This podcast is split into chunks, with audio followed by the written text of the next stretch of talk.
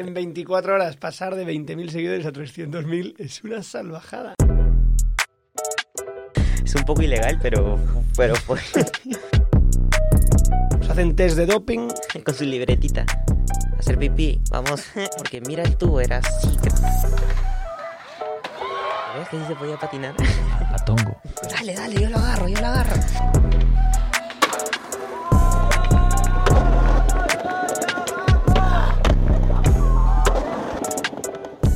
Bienvenidos y bienvenidas a otro episodio del Patin Talks. Esta vez no volvemos al estudio, esta vez nos hemos venido arriba, eh, geográfica y metafóricamente hablando. Eh, estamos en Austria, en Fussel, en la sede de Red Bull, y hoy como colaborador tenemos a Manuel Cortizo, fundador de elpatin.com. Bienvenido, Manu. Muchas gracias, Iván. Y como invitado tenemos a, a un skater olímpico, a un referente de- del patín de, de habla hispana, a alguien que es más que conocido eh, y más después de la excusa de dónde estamos, ¿no? Ya os imagináis quién es. Ángelo Caro, bienvenido. ¿Qué tal, qué tal, chicos? En verdad encantado de estar aquí y hablar con ustedes un poco. Pues nosotros encantadísimos, como decíamos antes, nos hemos venido arriba y estamos súper, súper contentos de que todo esto esté saliendo así. Estamos, como decíamos, en, en las oficinas de Red Bull, en un estudio que nos han preparado que es impresionante, comparado con el nuestro, que es bastante más austero. No, está Eh, increíble. A mí me Más de gusta. casa, es más de casa. Sí, pero, pero súper, súper, súper contentos y súper agradecidos por el, por el tiempo que nos dedicas, Ángelo, tío. Eh, ¿Cómo estás, primero de todo? ¿Cómo va? Bueno, encantado. Más bien, gracias por venir aquí porque, como saben, estoy lesionado y me he venido aquí a Austria para recuperarme en el centro de alto rendimiento de Red Bull. Y acá me están tratando súper bien. Ya en mi última semana regreso a Perú para seguir patinando después de tres meses de la lesión. Buah, ¿Cómo fue la lesión? Hemos estado hablando antes un poquito, pero cuéntanos, llevas un tiempo fastidiado, pero has estado como patinando, no patinando, patinando, no patinando, y ha sido como un intermedio, un poco la típica lesión esa que parece una tontería, pero no lo es. Sí, en verdad, es la primera vez que tengo una lesión tan fuerte. Esto pasó hace tres meses en Dubai, en el campeonato de la World Skate. Eh, justo antes de la semifinal, bueno, todo iba fluyendo bien, ¿no? Y en las prácticas eh, tengo una caída tonta, en verdad, fue tonta. Se me engancha el pie entre el tubo y una rampa y mi cuerpo ya que iba hacia atrás jaló todo, todo mi pie y ahí me rompí unos ligamentos y, y el hueso de- del, del tobillo fisurado. Pero yo no lo sabía. Después de dos semanas me fui a Tampa Pro para competir y ya sentía un poco de dolor, un poquito así de incomodidad. Y después de eso dije, bueno, pasará, ¿no? Con hielo, como siempre. Pero, pero nada, al final estaba caminando un día así como cualquiera y se me dobla el tobillo por la inestabilidad que tenía. Me hago una resonancia y ahí me salen los resultados. Entonces ya me preocupé, ya me estuve tratando un poco en Perú, pero aproveché esta oportunidad de Red Bull que tienen acá buenos fisioterapeutas, buenos doctores, buenos entrenadores. Y ya voy casi tres semanas y, y increíble, en verdad, el proceso ha sido muy rápido. ¿Qué se te pasa por la cabeza cuando vas caminando y se te dobla el tobillo solo? O sea, vienes de patinar y de golpe estás andando y se te desmonta la pierna. ¿Qué se te pasa? ¿Qué, qué piensas ahí? Me preocupo, en verdad, porque ya, ya me, ahí recién me doy cuenta, o sea, tiene que pasar esas cosas para que yo me pueda, para que yo me pueda dar cuenta que estoy mal, ¿no? Porque yo soy muy tolerante al dolor. Y cuando pasó eso, se, bueno, el tobillo chocó al piso, o sea, fue, fue como algo muy, muy, muy extremo. Y claro, los, los resultados me lo confirmaron. Joder. Entonces, desde que te haces la lesión como tal, lesionarte es hace eso, ¿no? Tres meses, decías al principio. Sí, sí, claro, Buah. desde que empezó. O sea, ese día eh, tuve que competir en la semifinal igual, con el tobillo un poco jodido, pero, pero ni siquiera me entraba las zapatillas. O sea, era como, porque tenía unas zapatillas altas, como eran botines, algo así, y no me entraba el tobillo. pero igual competí porque tenía que sumar puntos, ¿no? Y, y también tenía las ganas de hacerlo, entonces lo intenté, en verdad. Luego le dedicaremos un rato a preguntarte por esa competi y también por el Tampa, que lo has dejado caer, caer así, pero, pero que hay mucho de qué hablar. Pero sí que vamos, que como, como resumen de todo esto, eh, nos alegramos de que estés mucho mejor. Antes decías, y decía incluso tu preparador, que estás casi al 100%, ¿no? Ahora mismo. Ahora mismo sí, pero bueno, después de casi tres meses que voy a regresar, tengo que ir de a poco. ¿no? Claro. Pero vamos bien, igual he patinado hace dos días para probar y ahí han, han salido unos trucos muy buenos. Sí, de, de todas maneras, esta, esta mañana hemos estado contigo en el centro de alto rendimiento, que, que es espectacular. Y nosotros te hemos visto al 100% ya, ¿eh? Con los saltos y todo. Yo, yo te veo pronto ya patinando. Yo creo que sí, en verdad lo deseo tanto y estoy tan feliz ahora mismo que me he preparado mucho y me voy a seguir preparando porque este dolor, como te digo, primera vez que lo siento y ya no quiero volver a Mm. sentirlo. Sí, es horrible, o sea, para cualquier skater, yo creo, o cualquier persona, sentirte que estás limitado a, a, a- a tus capacidades, ¿no? De eso también hablábamos con Aldana también, del, del APC, de este centro que tiene, que tiene aquí Red Bull en Austria, donde tú, tú lo usas más bien como para venir a curarte, ¿no? Digamos de alguna manera. ¿Cómo es tener algo así? ¿Cómo es tener unas instalaciones? ¿O cómo es tener esa tranquilidad de decir, si estoy lesionado, voy a tener a lo mejor de lo mejor preocupándose por mí hasta el punto de que veíamos esta mañana ¿no? a, a tu preparador Jack, si no me equivoco su Ujú, nombre, ¿no? que, sí. que entiende perfectamente cómo, eh, cómo va tu mente, cómo va tu cuerpo. Te dice, no, pues igual tienes que hacer 10 switch hells esta mañana y 10. Nos enseñaba la tabla de Sí. entrenamiento y es como, ¡buah, qué bestia! Pero ¿qué se siente al...? O sea, ¿cómo, cómo vives eso? ¿Cómo...? En verdad, bien contento y agradecido con, con estas oportunidades y no las desaprovecho nunca, ¿no? Pero no solamente vengo tampoco también para recuperarme, sino también para entrenar y evitar más lesiones, porque justo antes de venir aquí casi me roban en el coche, estaba con el celular ahí en el Waze y un chico va por mi celular, mi novia me, me avisa de que el chico me iba a robar y hago un movimiento brusco, estaba yo todo frío, moviendo mi codo hacia hacia atrás y tuve una pequeña pelea ahí con el chico porque fue mi reacción, en verdad. Yo, yo no voy como, no me, no me importa mucho si me roban algo material, prefiero más mi salud y, y, y mi bienestar, pero fue mi reacción a, a, ese momento, ¿no? Y tuve la pelea, o sea, cuando hice así ya me había estirado el hombro y el chico seguía con la gana de querer quitarme el celular y yo le agarro el brazo mientras que seguía conduciendo y ya lo estaba un poco como que ya arrastrando y él se suelta y, y después yo me agarro el brazo y ya lo sentía un poco un poco mal entonces para evitar también que me vuelva a lesionar este brazo me he estado tratando acá también entrenando lo que es no sé los brazos el pecho eh, y más cosas no las piernas los, los músculos y ligamentos que al final me van a proteger. Sí, nos contaba, nos contaba Jack eso, o sea, cuando tú estabas en la sesión de fisioterapia, nos venía Jack a contar que, que estabas entrenando y de repente como que hacías así, que, que te dolía el hombro, etcétera, y luego te preguntó y dijo, no, no, es que me intentaron robar. Entonces, y Jack diciendo, estos son el tipo de atletas que me gustan. Sí, sí.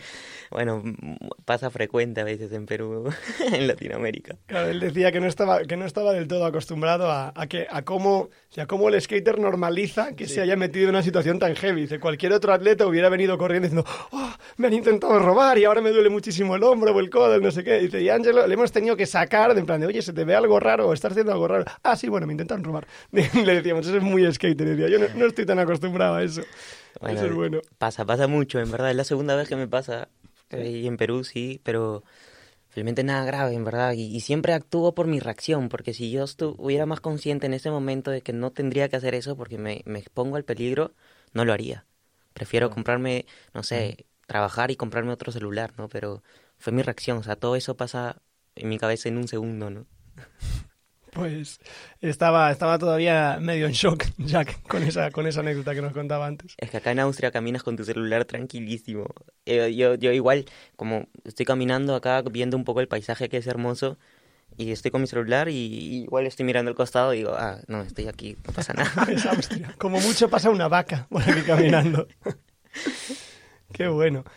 Nada, eh, por dar más contexto, ¿no? Ahora estás en Austria porque estás curándote de esta lesión, estás trabajando en ello, porque además también vienen unos meses ajetreados, no complicados, sino ajetreados, ¿no? Con mucha competi y con muchos momentos que son clave también en el camino hacia, hacia París como, como parada olímpica del 2024.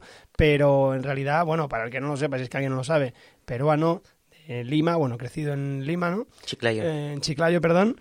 Eh, y, y has vivido ahí la inmensa mayoría de, de tu vida, ¿no? Pero cu- cuéntanos cómo, cómo empieza tu contacto con el skate, cómo empiezan tus primeros pasitos. Siempre nos gusta hacer como ese resumen de, de, de dónde vienes. Sí, Eh, increíble. pues si nos puedes contar. ahí. Bueno, yo, yo soy de Chiclayo, del norte de Perú, como eh, a unas horas de Lima. Yo, pero viví casi toda mi infancia también en Lima, iba un poco en Chiclayo y era así como en ping pong, ¿no? Pero eh, en Lima fue donde empezó, donde empecé a montar, gracias a mi hermano Fabricio, que él también hasta el día de hoy monta skate y vive en Nueva York. Pero, claro, yo jugaba, jugábamos fútbol, siempre somos tres hermanos y siempre hacíamos lo mismo, ¿no? Uno jugaba fútbol y nosotros, los que venían abajo, también le seguíamos el paso, ¿no? Yo soy el último, mis hermanos son lo- los mayores y después entramos en un elenco de, de baile que se llama Yola Polastri. Entonces, por ese lado del fútbol y del baile, mi abuelo y mi abuela estaban contentos, ¿no? Pero cuando yo conocí el skate, yo era un niño que siempre le gustaba la adrenalina, le gustaba lo extremo, ¿no? Entonces, y, y aparte que yo en el skate me sentía el dueño de mi propio mundo. Entonces yo podía hacer lo que yo quisiera. Y aparte era un reto cada día. Era que yo, yo no sé, quería intentar un truco y era un reto, un reto, un reto. Y cuando lo lograba me sentía súper contento de que me había superado a mí mismo, ¿no? Como hasta el día de hoy. Yo monto skate para, para, para superarme a mí mismo y ver mis capacidades y cada vez más grande. Entonces, cuando me subí al skate sentí esa adrenalina y ya nunca, nunca más me volvió a bajar. Y montaba, empecé a montar en la esquina de mi casa y todo fue fluyendo de a poco. Digamos que entonces a tu entorno le gustaba más esa, esa otra vida, ¿no? Antes de, de, descubrir el skate, en aquel momento. Ahora entiendo que ha cambiado la cosa. Ahora están contentísimos. sí, sí, obvio. Es que tampoco es que el skate era un deporte popular o, o algo popular en el, en el, en el Perú, ¿no? Y, y, mayormente se veía fútbol, fútbol, fútbol. Entonces mi abuelo, como cual, cualquier padre creo, estaba súper contento con ese sueño de que sus nietos consigan eso, ¿no? Que, y, y, encima nos iba bien, o sea, justo antes que yo me retire me llamó un club como para jugar para ellos, entonces yo justo decido salirme y mi abuelo molestísimo, como, ay, qué tanto, pero ¿por qué? Que en el fútbol vas a conseguir, puedes conseguir porque es un grupo, a cambio que en el escritor es uno solo, que ¿cómo, ¿cómo vas a hacer? Y muchas complicaciones, ¿no? A veces me escondían el skate o me castigaban por, por, por no sé, por no me, me, desconcentraba mucho y yo entraba a mi mundo del skate, ¿no? Que, que dejaba muchas cosas de lado hasta, hasta, hasta mis estudios. Muchas veces estaba como muy concentrado en, en querer aprender algo nuevo, ¿no? Y, y, era lo que me llenaba de niño y hasta el día de hoy me llena. Entonces no lo entendían. Pero el día de hoy mi abuelo tiene toda la revista donde salgo, bien detalladito. Fan número uno, seguro. Me va a ver, sí, que es, es, es, es, es mi fan número uno y yo, yo lo quiero un montón, lo amo bastante, sí. ¿Y qué tal en Perú, en plan, eh, tipo spots y skateparks, hay muchos o eso es un poco más complejo? Bueno, ahora está que, que crece un poco más, ¿no? Por, por toda la escena que, que está cambiando, pero antes había unos cuatro skateparks y también que nos botaban de la calle si querías patinar en la calle, las, si no eran los serenados, que son como la seguridad de la calle, eran las señoras o los señores. Igual sigue pasando, pero no tan frecuente como antes. Ya, ya, ya. Y tu hermano a todo esto, eh, decías que sigue patinando y demás, ¿no? Pero si él empezó antes que tú y continúa patinando, imagino que eso, que también tendrá el grupo de, de colegas, aunque bueno, aunque esté en Nueva York ahora, ¿no? Pero ¿sigues, ¿sigues patinando con él de vez en cuando, cuando os veis, tal? ¿O es algo que ya...? Hace, hace como más de casi tres años que no lo veo. Ostras. Sí, sí, se fue, se fue justo en el tiempo cuando empezó todo esto del COVID y todo. Eh, se fue y para buscar un mejor futuro y también y trabajo, trabajo para patinar, skate y todo, ¿no? Le está yendo súper bien, pero claro, hace tres años que no lo veo. Igual es un poco triste también porque siempre he patinado con él. O sea, es más, él, me acuerdo cuando recién empezábamos, grabábamos con una cámara digital el, mis primeras videopartes, ¿no? En la esquina de mi casa o en los parques y nos comprábamos no sé, en vez del ojo de pez de la cámara, nos comprábamos lo que era para la puerta de... La mirilla. Sí, sí, de... sí. un gran angular, creo que se llama. Sí, sí, sí. Y lo, y lo, y lo pegábamos con cinta scotch en, en la cámara y salía nuestra, nuestro, nuestro video como si fuera VX, ¿no? y entonces nosotros contentísimos, en verdad, de que estábamos felices grabando y él siempre me ha apoyado con esa parte, ¿no? De, la, de, de, de exponerme y ayudarme como para encontrar apoyo, ¿no? Porque como te digo, yo cuando empecé no sabía nada de nada de nada del skate. Yo no sabía que podía viajar, no sabía que podía competir, no sabía que podían apoyar a mi familia, bueno, a mi madre, en, en el sentido de que no tenía que preocuparse en comprarme las cosas, ¿no? Yo me acuerdo que, es más, hay una historia muy graciosa porque yo, yo, mi, mi mamá me compraba mis zapatillas eh, y, y, eran las réplicas porque obviamente una zapatilla cara y cambiarla cada semana era muy costoso y me compraba la marca un, un, en el mercado en vez de DC era DG no por la réplica. Dolce Gabbana. Bueno fino. Y la cosa es que bueno yo súper agradecido no y, y, siempre contento con mis zapatillas DG y, y, para que me dure igual lo parchaba con con, con cinta scotch Y después me llamó esa marca, o sea, la original. Y ¿De yo, G? De, de C, de C. De C. Entonces yo contesto el teléfono, justo llamaron a mi casa, porque me habían visto patinar en un skatepark como un día cualquiera. Un día cualquiera que yo estaba Y patinando. luego te buscan por las páginas amarillas, en verdad. ¿Cómo, No cómo sé cómo. consiguen tu teléfono? Yo creo que por algún contacto de, de, de, de, bueno, de personas le habrán preguntado cómo se llama ese niño y tenían mi número. La cosa es que yo contesto el teléfono y me dicen, aló, ¿qué tal? Somos la marca de C. Yo, aló, ¿de G? Sí, sí, sí, yo tengo mi zapatilla de G. y me dicen, ¿qué? No, que queríamos que vengas a probar unas zapatillas y conversar contigo. Sí, sí, yo voy al mercado. La próxima semana mi mamá me compra mis zapatillas y voy. Y, y no entendía nada, ¿no? Y después iba conociendo un poco más ese mundo de... Cuando yo fui y vi las zapatillas originales y el precio, dije, ah, ya entendí un poco cómo es esto. sí. Tenía creo que 11 años, 12 años. ¿Con, con qué edad empiezas a patinar? Por eso, claro, esto con 11, pero entonces empiezas mucho más pequeño, Empecé a los 10. a los 10. fue muy rápido el proceso, en verdad, para... Yo siento eso, ¿no? Que para aprender, yo siempre he sido muy bueno para los deportes, entonces en el fútbol me iba bien y cuando vi en el skate me encantó esta pasión, eh, también me iba súper bien. Qué bestia, estoy procesando ahora, claro, no sabía que habías empezado a los, a los 10 años, pero yo he visto vídeos tuyos patinando con 14 años y tú con 14 años patinabas heavy, heavy, heavy. Sí, igualito, puedes, no puedes diferenciar mucho entre los 10 y los 14 porque era el mismo tamaño, no crecí mucho. Ya, eras, eras- eras muy pequeño, también es verdad que eras muy pequeño. Cuando Yo- miraba el año de publicación y... Tienes que mirar las tapas, si son de G o de C. claro. Sí, si eran de C, ya es que... Sí. no, y lo más gracioso era que yo iba a sacar auspicio y no había ropa de mi talla. Entonces me ves montar con esa ropa y me ves con unos polos hasta la rodilla. Entonces es muy gracioso verme desarmo, más chiquito, muy gánster, sí. Sí, Muy callo, ¿sabes? Mucho estilo, mucho estilo. Hostia, Y, entiendo que, claro, que es tu primer sponsor en aquel momento, ¿no? Sí. Y poco a poco luego fue llegando lo demás. No sé cómo... Sí, en verdad el, el, el, el que me descubrió, por así decirlo, fue Beto Aragón, que siempre se lo agradezco, en verdad, porque él tuvo un skate shop. Así no sea, no haya sido tan grande en ese momento, él, él me veía y, yo no, no era tampoco un niño que hacía trucazos, ¿no? Pero en ese, en ese entonces él, él me apoyaba bastante, con lo poco que podía, con una tabla, con unos tracks. Para mí era como si me hubiera ganado la lotería tener una tabla, ¿no?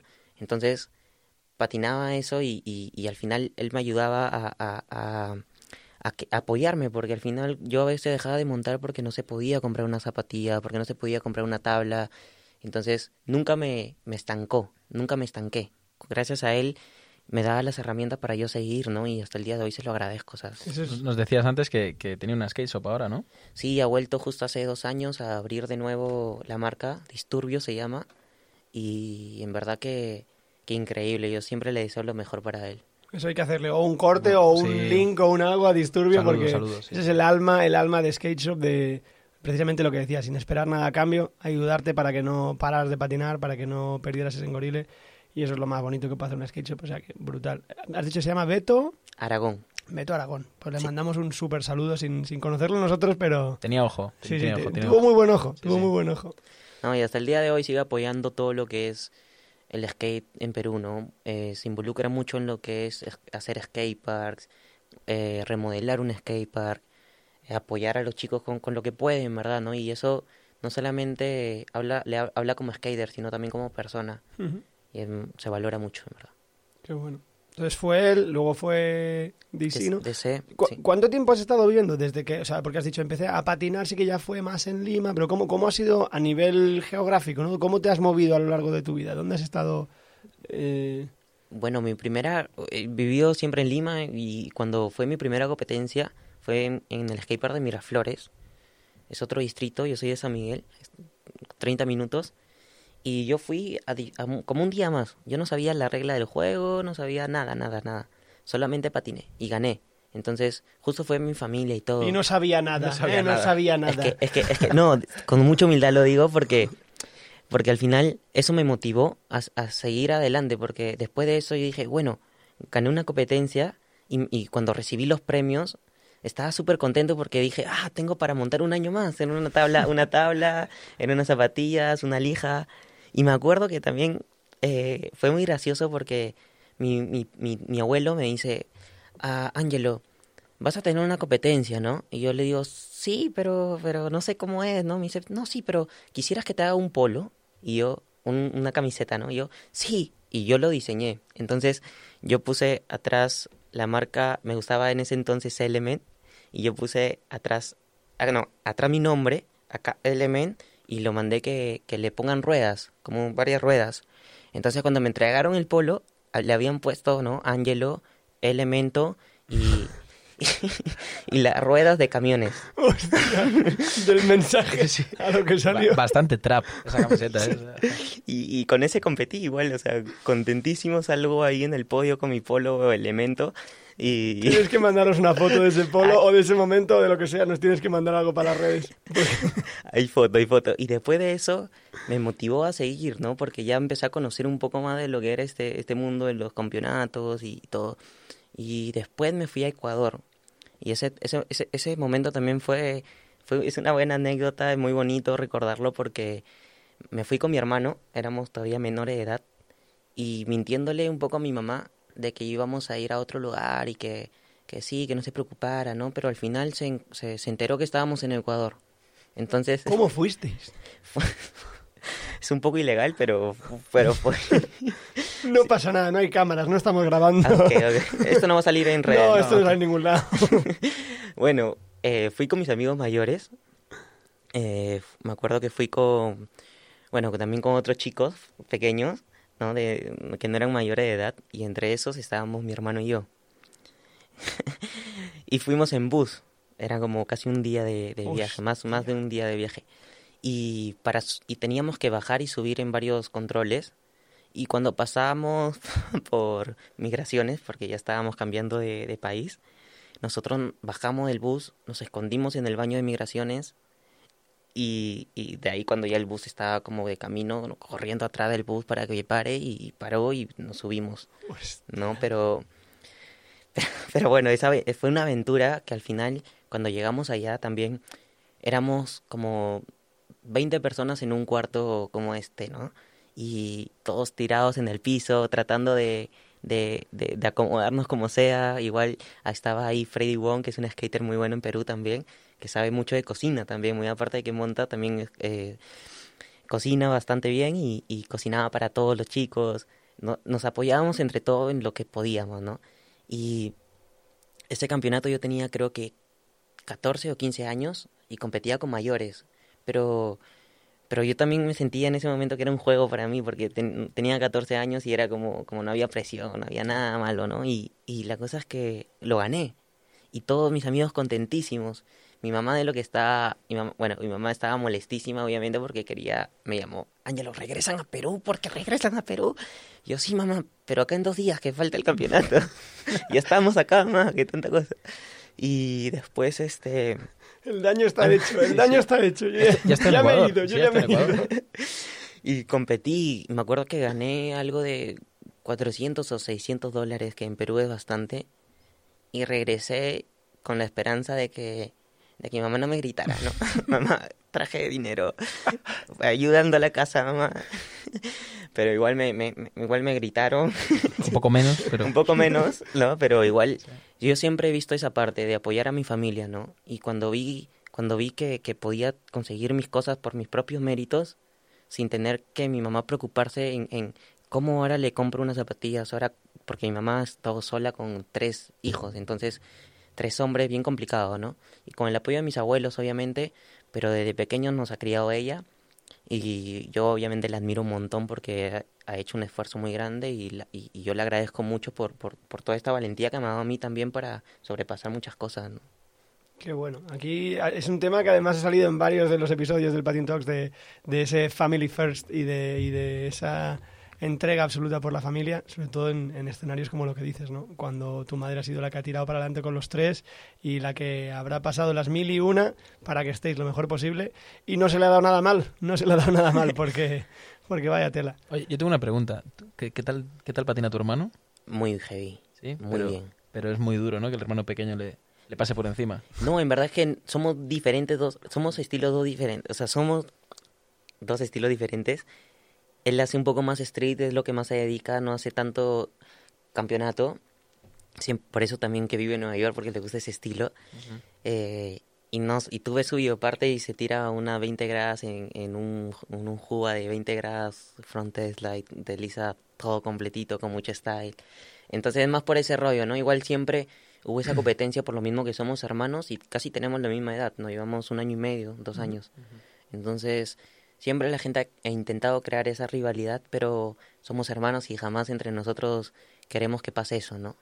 Y, y al final súper, súper bien. Yo, me, yo siempre me alegro por todos los trucos que él saque y él se alegra por los trucos y campeonatos que yo también haga. Yo cuando me has dicho Nueva York ya me he quedado con... Digo, hostia, se ha ido a Nueva York a patinar, también por curro decías, ¿no? Pero si ha ido a Nueva York a patinar es que tiene que patinar rudo, rudo, rudo, porque Sí, sí. costa este nada que ver con, con costa oeste. es verdad que sí. Que tela. Joder.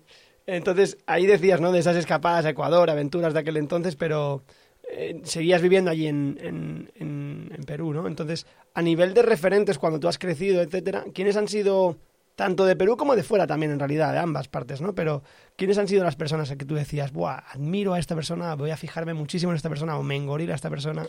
A nivel de na- nacional, me gustaba mucho Cristian Espinosa, que le dicen burrito, eh, Daniel Suárez, el Batman.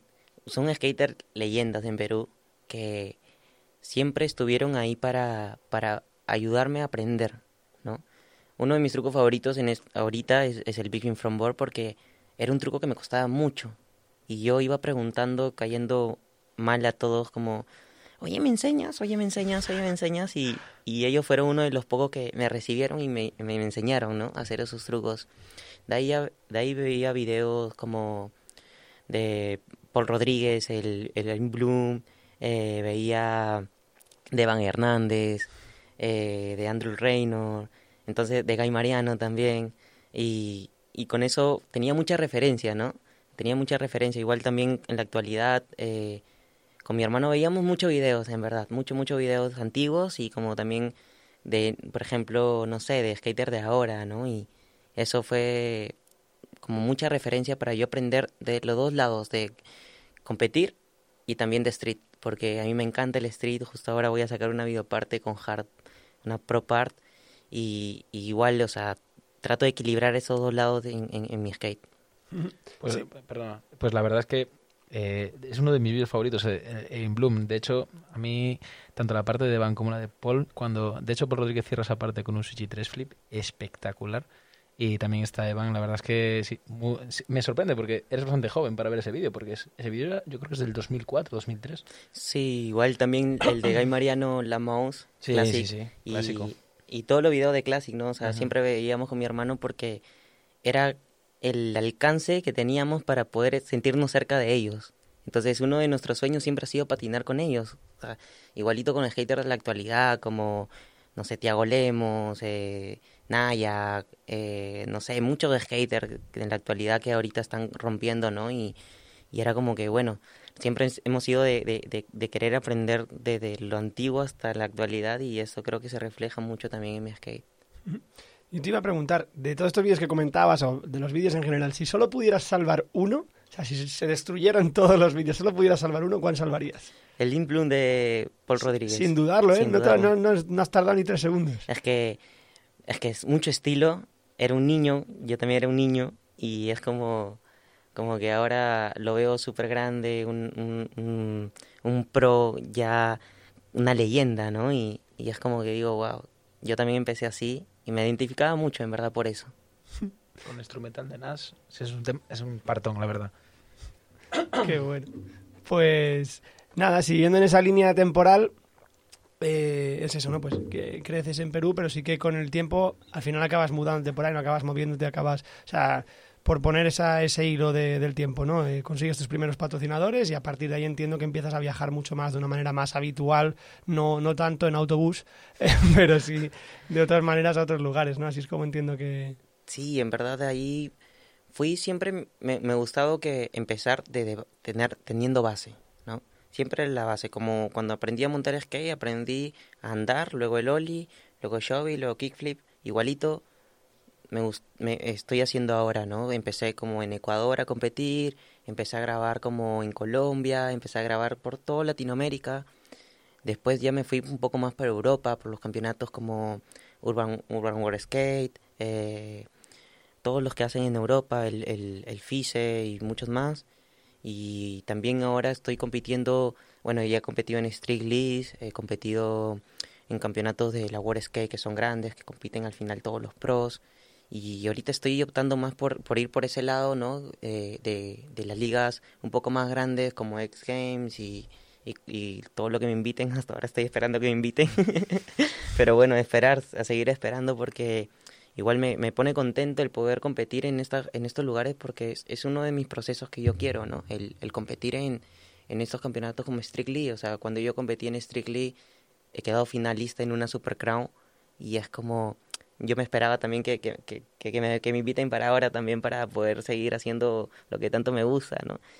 Y nada, sigo esperando, igualito con lo de Game y algún momento se va a dar. Aquí queríamos hacer un monográfico de competiciones, teniendo en cuenta que has pisado todo tipo de contes, que te has movido por todo el mundo, por todas partes. Pero sí que queríamos hacer como un bloque de hablar detenidamente de todo, todas las competiciones que has hecho, porque nos puedes contar muchísimo desde esa experiencia en primera persona, ¿no? Pero habíamos pensado como en repartirlo por, por los distintos tipos de competi. Si nos dejamos alguno, nos lo, nos lo recuerdas. Uh -huh. Pero sí que... Eh, empezando, bueno, igual te lo podemos preguntar directamente. ¿Cuál es la primera competi internacional o así importante y grande a la que, en la que tú participas? Uf, ¿Y de qué, año, de qué año estamos hablando también? Claro, por poner también ese contexto en, en, en el... Mm, me agarraste frío porque oh, no me acuerdo muy, muy bien cuál fue el primero, porque siempre he tenido campeonatos como que una semana, la siguiente semana otra, pero yo creo que uno de los más importantes puede haber sido estar en Tampa Am. Sí. Vale. Sí, ¿Cuál fue, fue, tu primer Tampa Am? 2018, creo, si no vale, me. Vale, entonces me remonto mucho más atrás yo. Okay. Porque estábamos, cuando investigábamos para la, para la entrevista, mirábamos en el patín.com la primera noticia que hicimos sobre ti. Y nos remontamos al 2015, uh. o incluso un poquito antes. Refréjame la memoria, por en, favor. Y era el primer, el primer el contest del que queríamos hablar era Red Bull Skate Arcade. Oh, y no porque estemos aquí, porque creo que ya queda más que evidente entre que lo hemos dicho, todas las latas, la nevera, todo. O sea, no, no, no, no me auspician, por si acaso. No, no, no es su sponsor ni nada. Eh, no, pero, pero sí que, eh, joder, precisamente, incluso a nivel personal, me parece una competi super heavy, la del Skate Arcade, que si no me equivoco ya no se hace. Fue una idea, bajo mi punto de vista, buenísima para refrescar memoria, era como una aplicación web donde tú tienes que cargar los vídeos del truco de la semana, te decían esta semana backside tú tenías que subir un vídeo un backside y cualquiera podía subir el vídeo, entonces por los, los jueces te votaban tu truco, que eso es lo heavy, que no es que fuera voto del público exclusivamente, no, no, es que los jueces te daban una puntuación y tú ibas sumando hasta que terminaban los 10 o 12 trucos, no recuerdo. Y lo primero que encontramos en el patín.com sobre ti era como o sea, que llegaste a la, a la, final en 2015 del Red Bull Skate Arcade que se celebró en Lisboa, si no me equivoco. Sí. Y en esa final, mirando los nombres de los finalistas, nos sorprendíamos porque vemos a gente como Jorge Simoes, como Chris Kahn, como Cristian Sánchez Rana, eh, como Luisa Ponte, como tú, como Marlon Mediano. O sea, hay tantos nombres de gente que es como si fuera de la casa a los que le tenemos tantísimo cariño que fue como, joder, pues vaya, vaya evento y lo que juntó ese evento fue muy bestia. No, que claramente funcionó porque la elección de todos los skaters es que todo es talento, tío. Todo lo que salió de ahí es muy bestia. Sí, sí, Entonces sí. ahí, como estabas tú también de, de finalista, podemos empezar por esa competi. Cuéntanos bueno. tú. Me refrescaste la memoria porque, como te digo, tengo, he competido tanto que, que, que no, me, no, me, acuerdo alguna, Normal. pero ese fue uno de los viajes más largos que tú, de los primeros viajes más largos que tuve. Porque estuve como, no sé por qué, no sé si es, no sé si es normal, pero desde Perú hasta Portugal me demoré 14 horas en un avión. Mm, Para mí fue bastante, ya no sabía qué hacer. Parte de un niño que, que, que está en un avión viajando por primera vez tan, tan largo, me volvía loco. Haciendo flips en el pasillo. ya que hubiera querido. Y nada, y yo preguntando a las señoras como que, ¿y esto cuándo se acaba, no? Este... ¿Cuánto falta? ¿Cuánto falta? ¿Cuánto falta? Como los Simpsons. Y, y, y, cuando llega allá era algo muy distinto, o sea, porque veía otra estructura de, de, de las calles, eh, otra cultura, otras costumbres, otros idiomas, porque juntaron a muchos skaters de muchos países y el campeonato justo fue algo muy diferente, ¿no? Porque era sorpresa tras sorpresa, tú pasabas a, la semifinal y, y de lo que tú veías un, no sé, un triángulo, ese triángulo se abría y era un spot, ¿no? Entonces era algo, una locura para mí de niño. Y quedé tercero, si no me equivoco.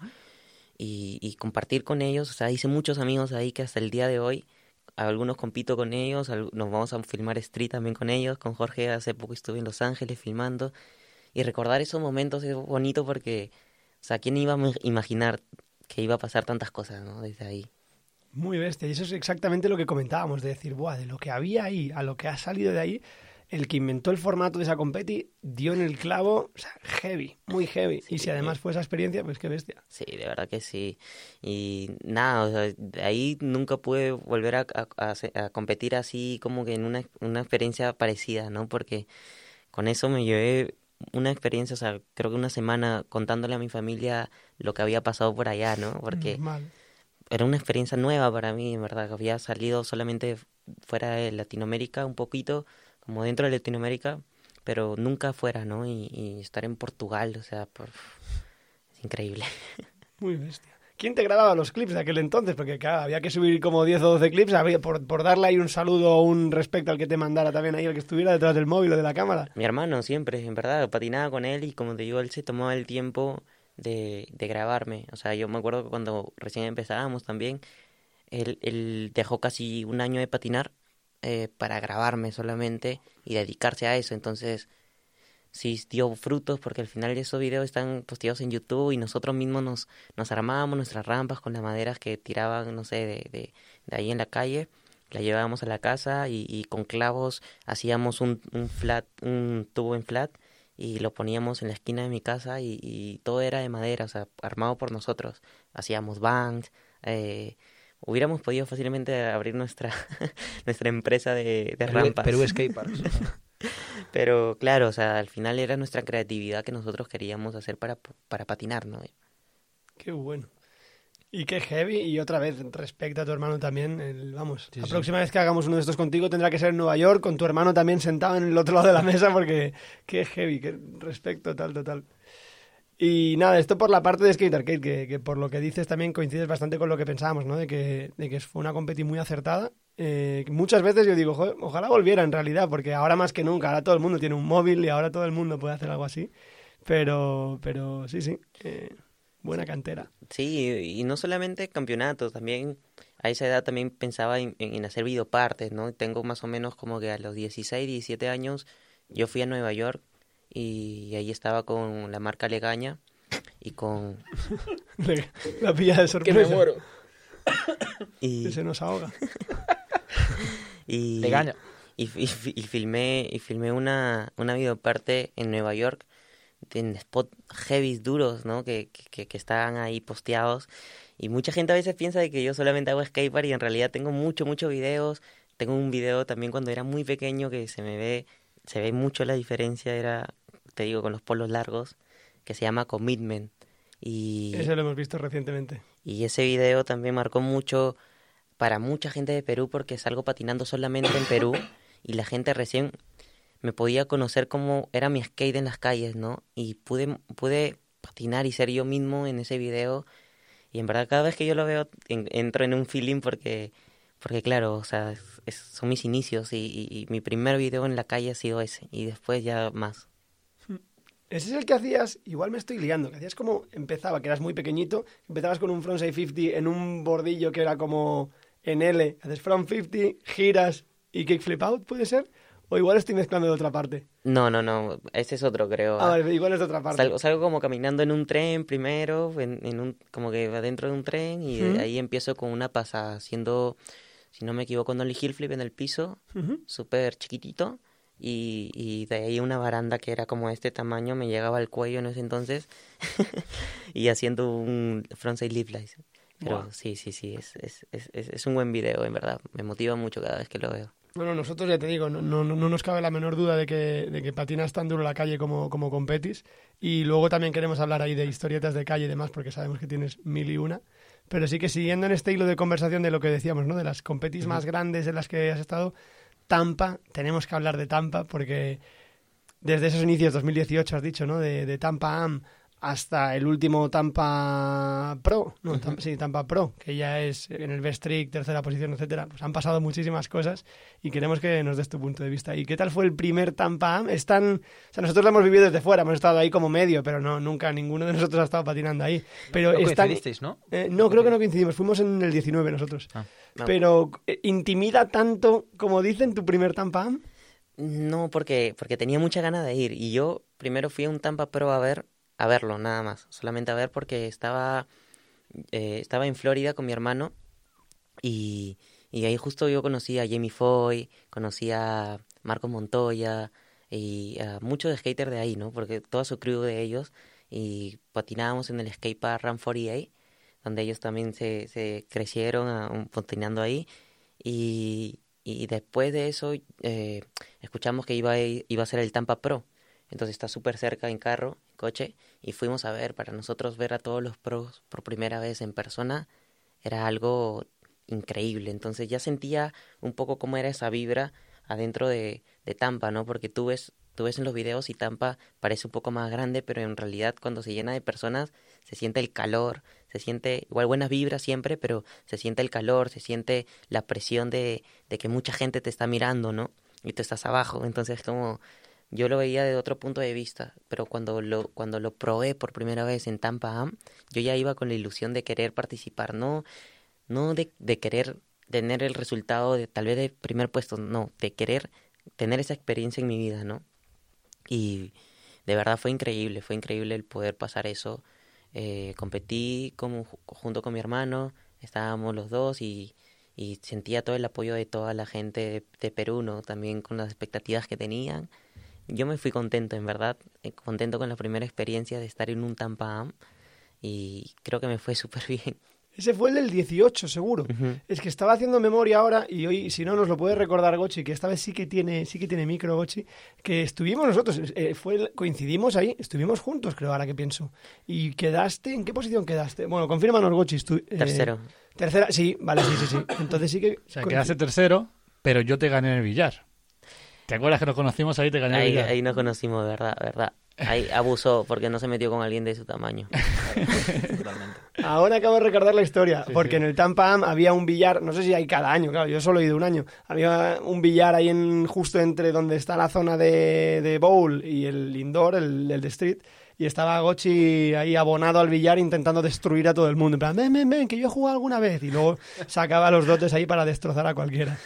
Pero sí que coincidimos, ¿sí? Sí, sí, me acuerdo. Y, y al final fue una buena experiencia porque nadie se lo esperaba. O sea, era como, como, bueno, igual yo llegué y la primera, y cuando, lo primero que escucho fue Ángelo Caro, de donde viene el choclo, y era como que no, no, o sea, el, el maíz, y no, pues no, porque no conocía mucho igual tanto Perú, entonces eh, poco a poco también desde ahí como que ya empezaron a echarle un poco más el ojo al skate peruano, ¿no? Y ahora cuando voy me reciben con mucho amor, con mucho cariño y siempre se lo agradezco a esa gente. Hiciste Tampa Am en el 18, hiciste también, supongo, Tampa Am en el 19, ¿no? ¿Y cómo ha sido? eh, en... O sea, ¿ha sido a todos desde aquel entonces? Es que no recuerdo si el del 20 se canceló por COVID, no recuerdo ahora.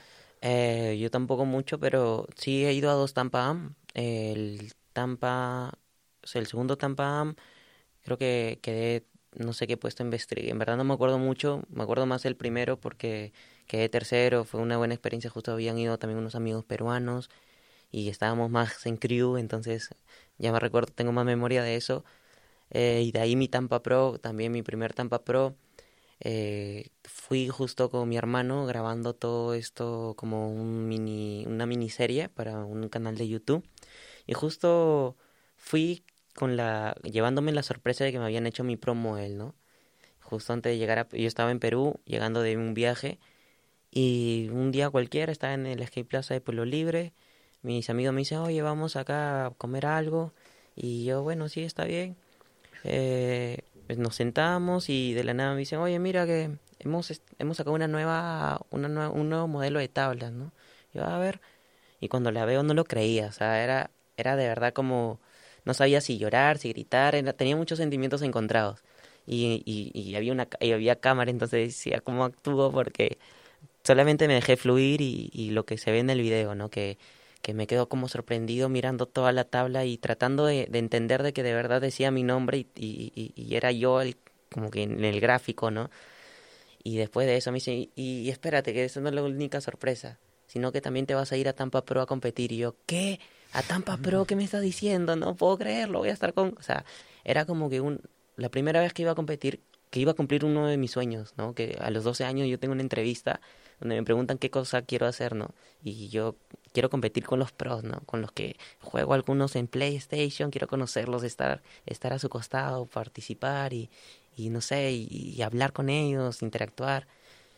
Y se logró, o sea, y cuando, cuando, cuando fui a ese lugar, a, a Tampa Pro, está emocionado, o sea, más de lo que yo quería conseguir algo, no sé, un primer puesto, ¿no? Quería como la primera vez llevarme esa experiencia.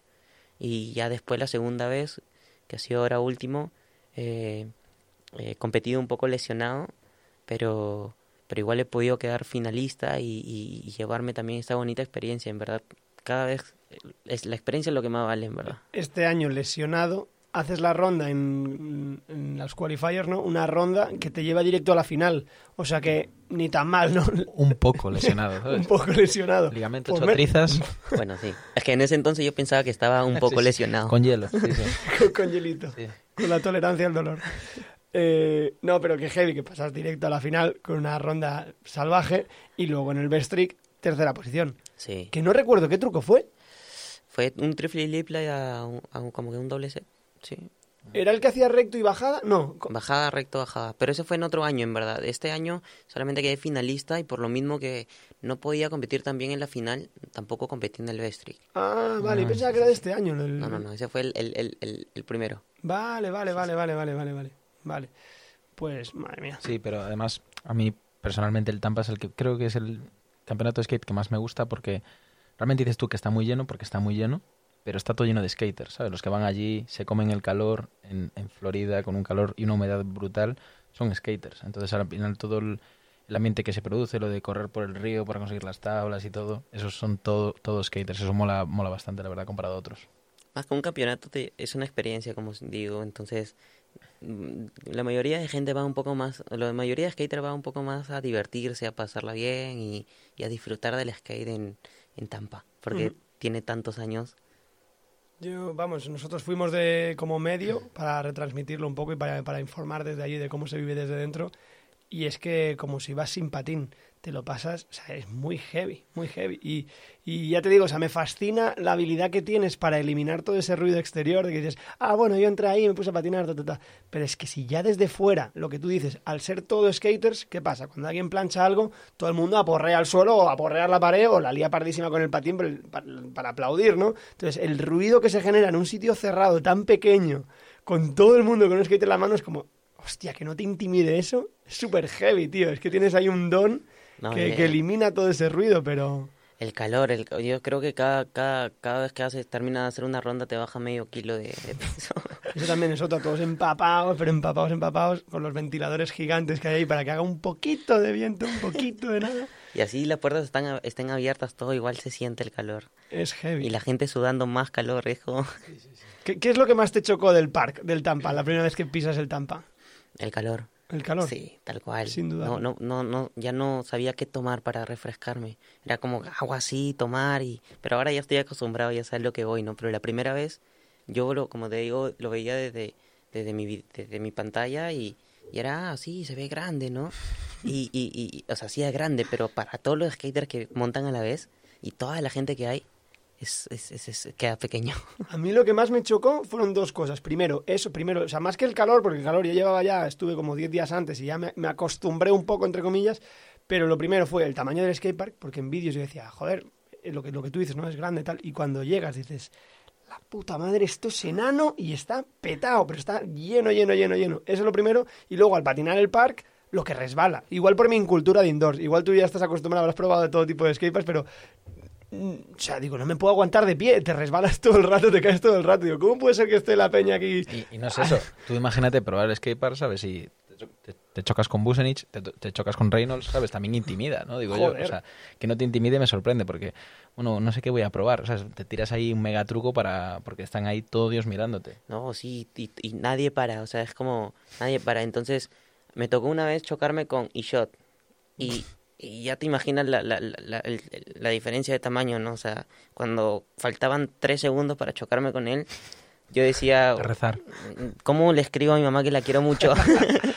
y entonces era como, era, era, bueno, salirme del skate, ¿no? Pero, pero él no se, no se salió porque él también estaba concentrado en hacer su truco. Pero al final, como yo tiré mi skate, él, él siguió. Y si hubiera, creo que tirado el skate, nos hubiéramos salvado los dos. Pero él al final se resbaló y se cayó. Y yo me sentí culpable porque dije, me choqué con un pro, no puede ser. Con Ishot. Con Ishot. ¿Por qué, Dios? ¿Por qué me haces esto? Le digo. ¿Por qué no me choqué yo mismo contra una pared, no? Pero bueno, al final, este, súper buena onda. Este, se- como que se molestó un poco al principio porque obviamente le dolió el golpe y me vio mi cara de, de, de- de asustado y se acercó y me dijo, eh, bro, tranquilo, todo bien, no pasa nada, ¿no? Es, es- así es el skate y yo... Gracias, disculpa, bro. Y que es súper heavy, tío. Otra, claro, eso no me chocó al principio porque no lo vi, pero a posteriori, una de las cosas que me chocó también es el banco de lesionados que hay fuera del skatepark.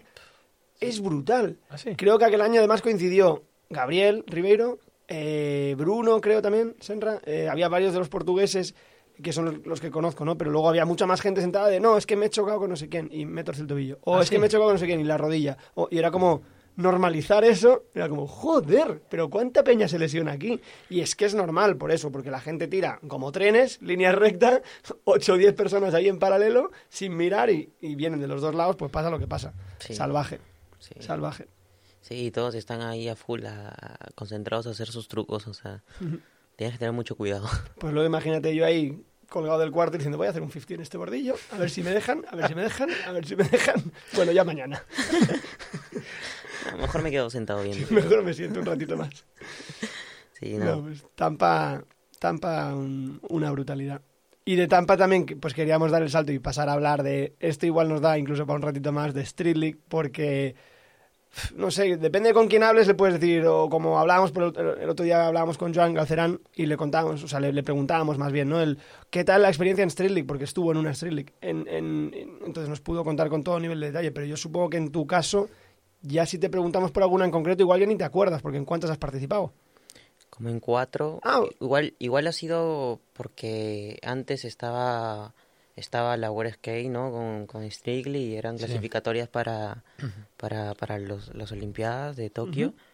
Pero, cla- claro, por, esa, por ese lado tuve la oportunidad de participar, ¿no? Y siempre he tratado de dar lo mejor porque en algún momento sabía que se, se podía separar y, y pueda yo, no sé, ser invitado o algo así, ¿no? Pero al final este esas experiencias de verdad también para mí son únicas o sea de estar ahí competir en un Strictly sentir ese skatepark que es muy diferente a los skatepark que yo he montado y que, que, sea algo que solamente lo vas a montar una vez y después ya, ya no ya no va no se va no lo vas a volver a montar no porque lo lo, lo rompen.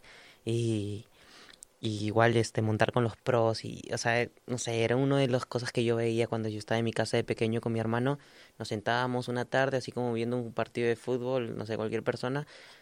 Eh, yo veía el Strictly con mi hermano no y estar ahí participando era un sueño hecho realidad no y entonces sí la pasé bien en verdad fue unas buenas experiencias eh, pude también mejorar mi skateboarding porque me, me exigía mucho más de lo que de lo que de lo que eran en otras compes pero sí fue bonito Pues ahí fallo mío, porque pensaba que igual habías participado en 15 o 20, ya no sé por qué en mi cabeza lo tenía como súper, te tenía súper normalizado en League. Pero cuatro, sí en- bueno y tal, y tal vez no, no te estoy diciendo el, el- el monto exacto pero Ya, ya, no, pero igualmente, pensaba que sería muchísimo más, te Entre tenía como mucho más habitual. Y sin embargo, en una Super Crown quedaste el, el, eh, tercero. pasé finalista primer puesto a- a- a- a- o sea pri- como que no segundo puesto pero igualito eh, con el mismo puntaje que Tachon pasamos finalistas a- a- en Brasil si no me equivoco fue la Super Crown y eh, en la final ya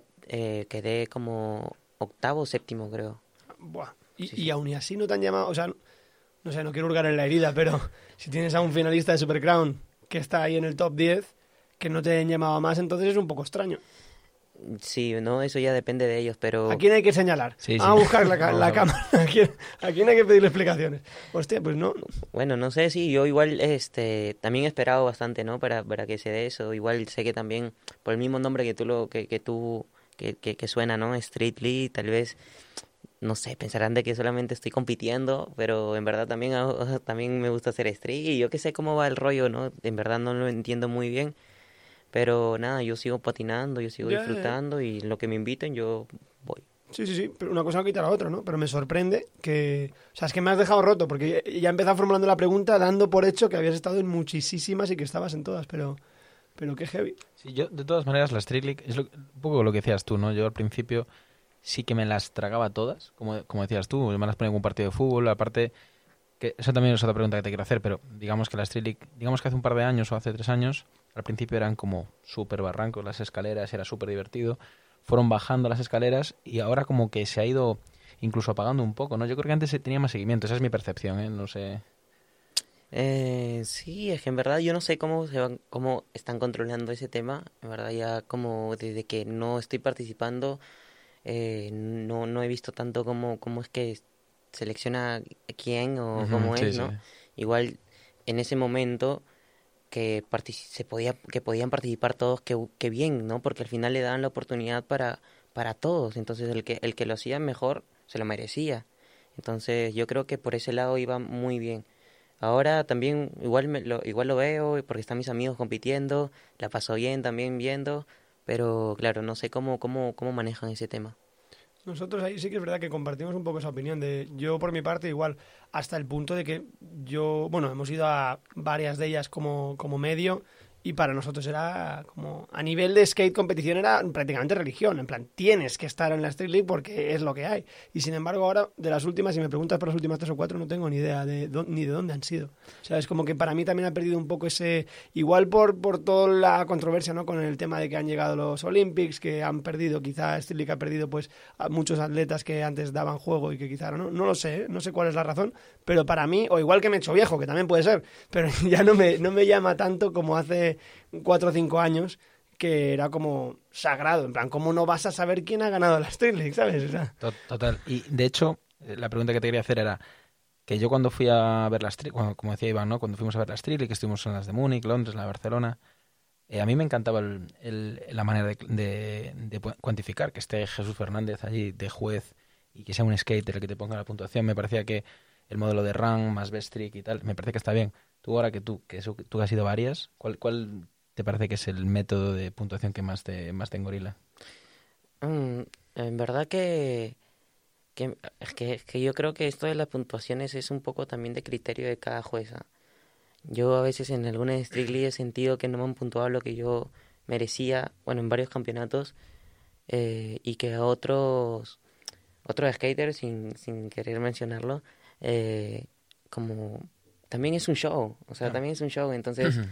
si va a ser televisado, yo creo que por ese lado también va, ¿no? Que, que alguien quiere ver a, a un skater en la final y, y si llega uno que no es tan conocido y lo hace mejor, Ya, ya, ya. pues por sí, audiencias, Sí, un sí, tema sí, de sí. audiencias o por Total, eh, total. redes luego, o lo que fuera. Puede ser. Sí, sí. De hecho, bueno, también porque como el skate es tan subjetivo, Sí, siempre claro. está sujeto a cualquier competi siempre está sujeta a que luego le den caña a la gente de por qué esto, por qué lo otro. Ha pasado en muchas competis, ha pasado desde las más grandes hasta las más pequeñas, pero eso será como la guerra eterna de que trucos mal puntuados es el día a día, el día a día. Pero sí que es verdad que a mí me gustaría reenganchar la pregunta de Manu y para, ti, si tuvieras que diseñar una competi ideal para ti, en plan, el formato, ¿cuál sería el formato ideal para ti? En plan, solo rondas o solo cinco best tricks o ¿cuál crees que sería el formato más... Igual no hay una respuesta correcta, ¿eh? pero, pero No sí que por saber qué tipo de patín se adapta más a ti dentro de una competi, ¿cómo, ¿cuál crees que sería tu? a mí me gusta la que, como era antes, como dos rondas, cinco trucos y valían tus cinco mejores puntajes, ¿no? Porque también es que, bueno, te exigen también más a que no falles las dos rondas porque ahora es como dos rondas y vale la mejor, pero es que si fallas las dos ya no tienes oportunidad para nada, ¿no? Pero también pasaba que otros fallaban dos, las dos rondas fallaban todas, y en los cinco trucos hacían los cinco trucos perfectos y ganaban, ¿no? Entonces, ahora se han puesto un poco más exigente, creo que por ese lado como ya, pero también es que si fallas un, la, tu dos ronda ya sabes que perdiste, entonces ya no hay emoción para, para ti te, mismo. te ¿no? elimina automáticamente. Sí, no sé cómo lo haría, en verdad. Todavía no lo sé, no lo tengo muy claro, pero me gustaba como era antes. Sí, sí que es verdad que eso, que fallar las dos rondas era una putada, hablando en plata, pero al menos te dejaba esa, esa, esa última oportunidad heroica de decir, ¿quieres ganar? Vale, cinco martillazos aquí, no te queda otra, ¿sabes? Como falles uno, estás muerto.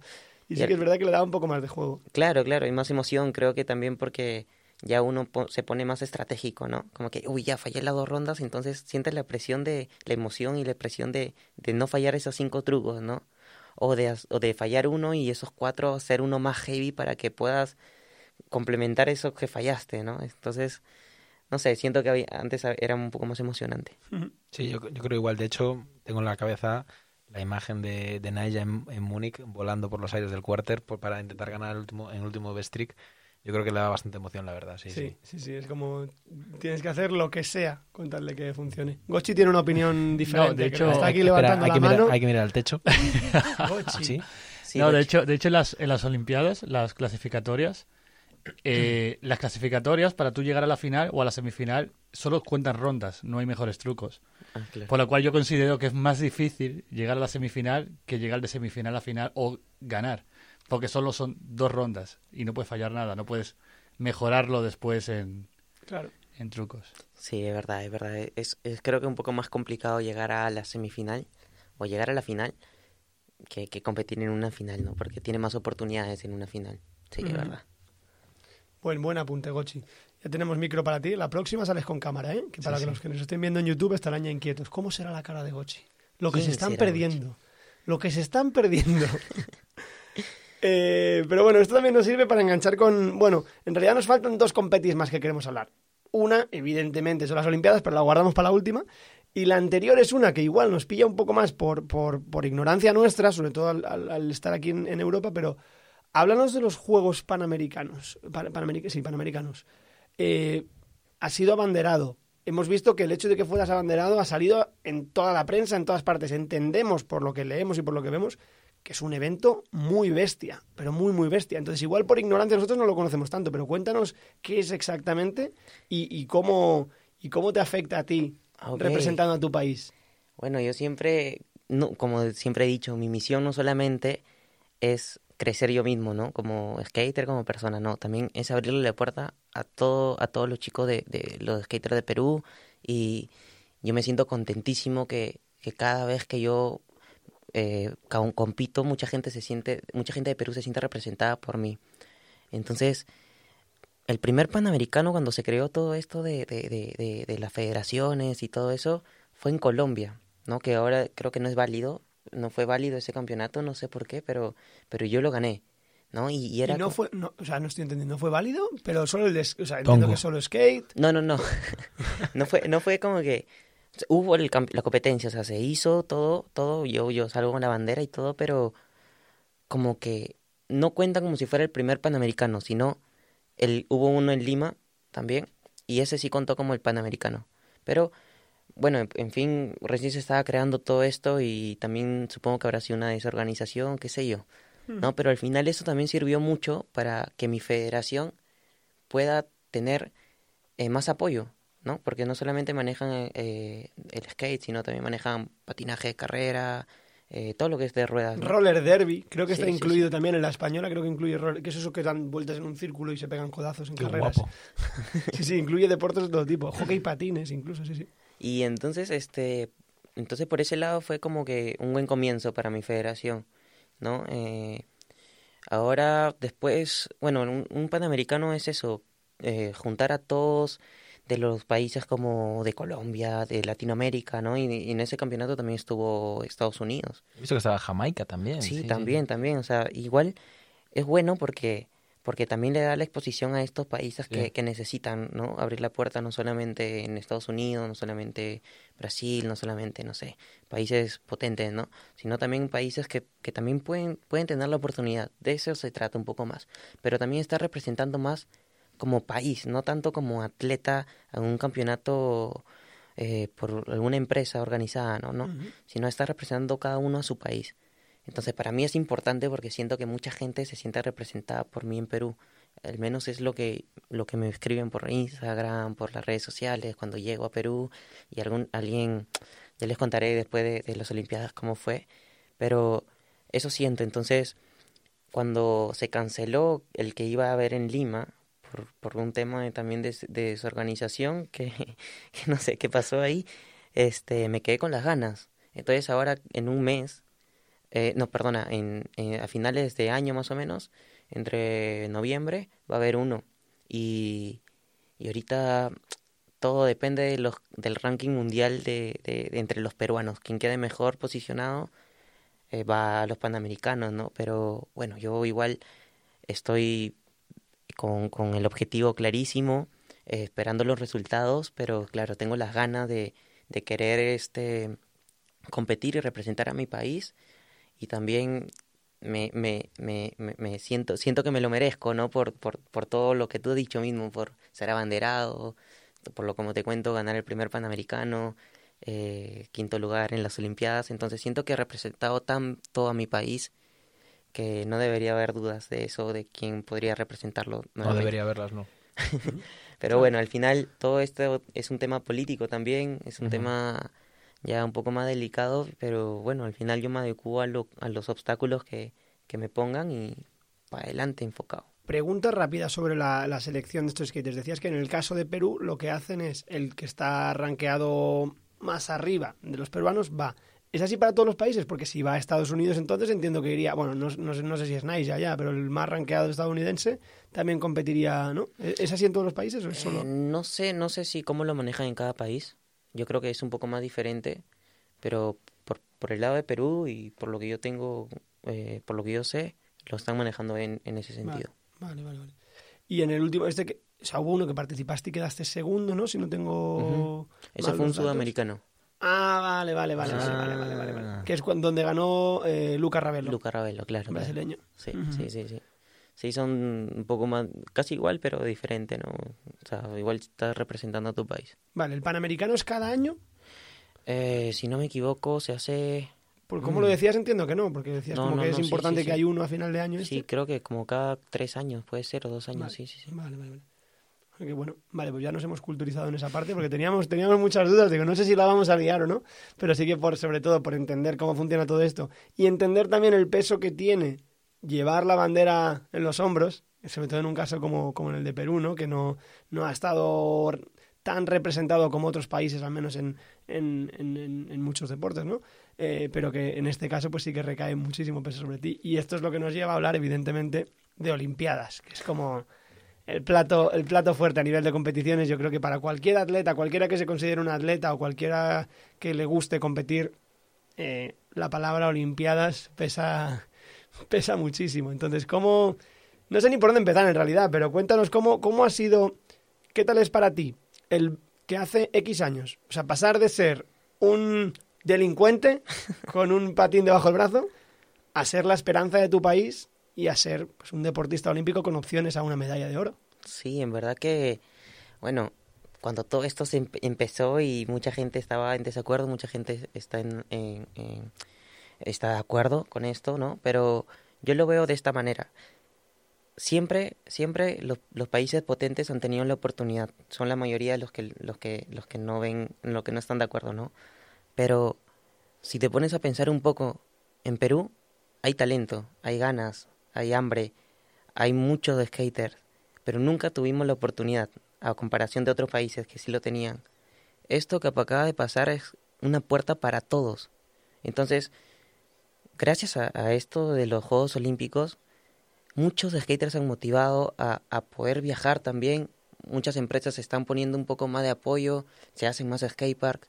Entonces yo siempre pensé por ese lado, ¿no? Como que por fin, por fin nos dieron la oportunidad a todos. O sea, por fin todos lo tenemos y los que, los que se lo ganen, pues se lo merecen, pues, ¿no?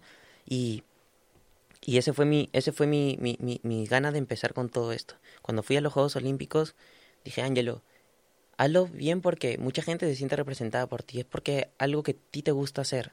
Competir, eh, representar a tu país, representar a toda la comunidad del skate peruano y aparte vas a abrirle las puertas a muchos chicos para que puedan también tener el mismo apoyo que tienen todos, ¿no?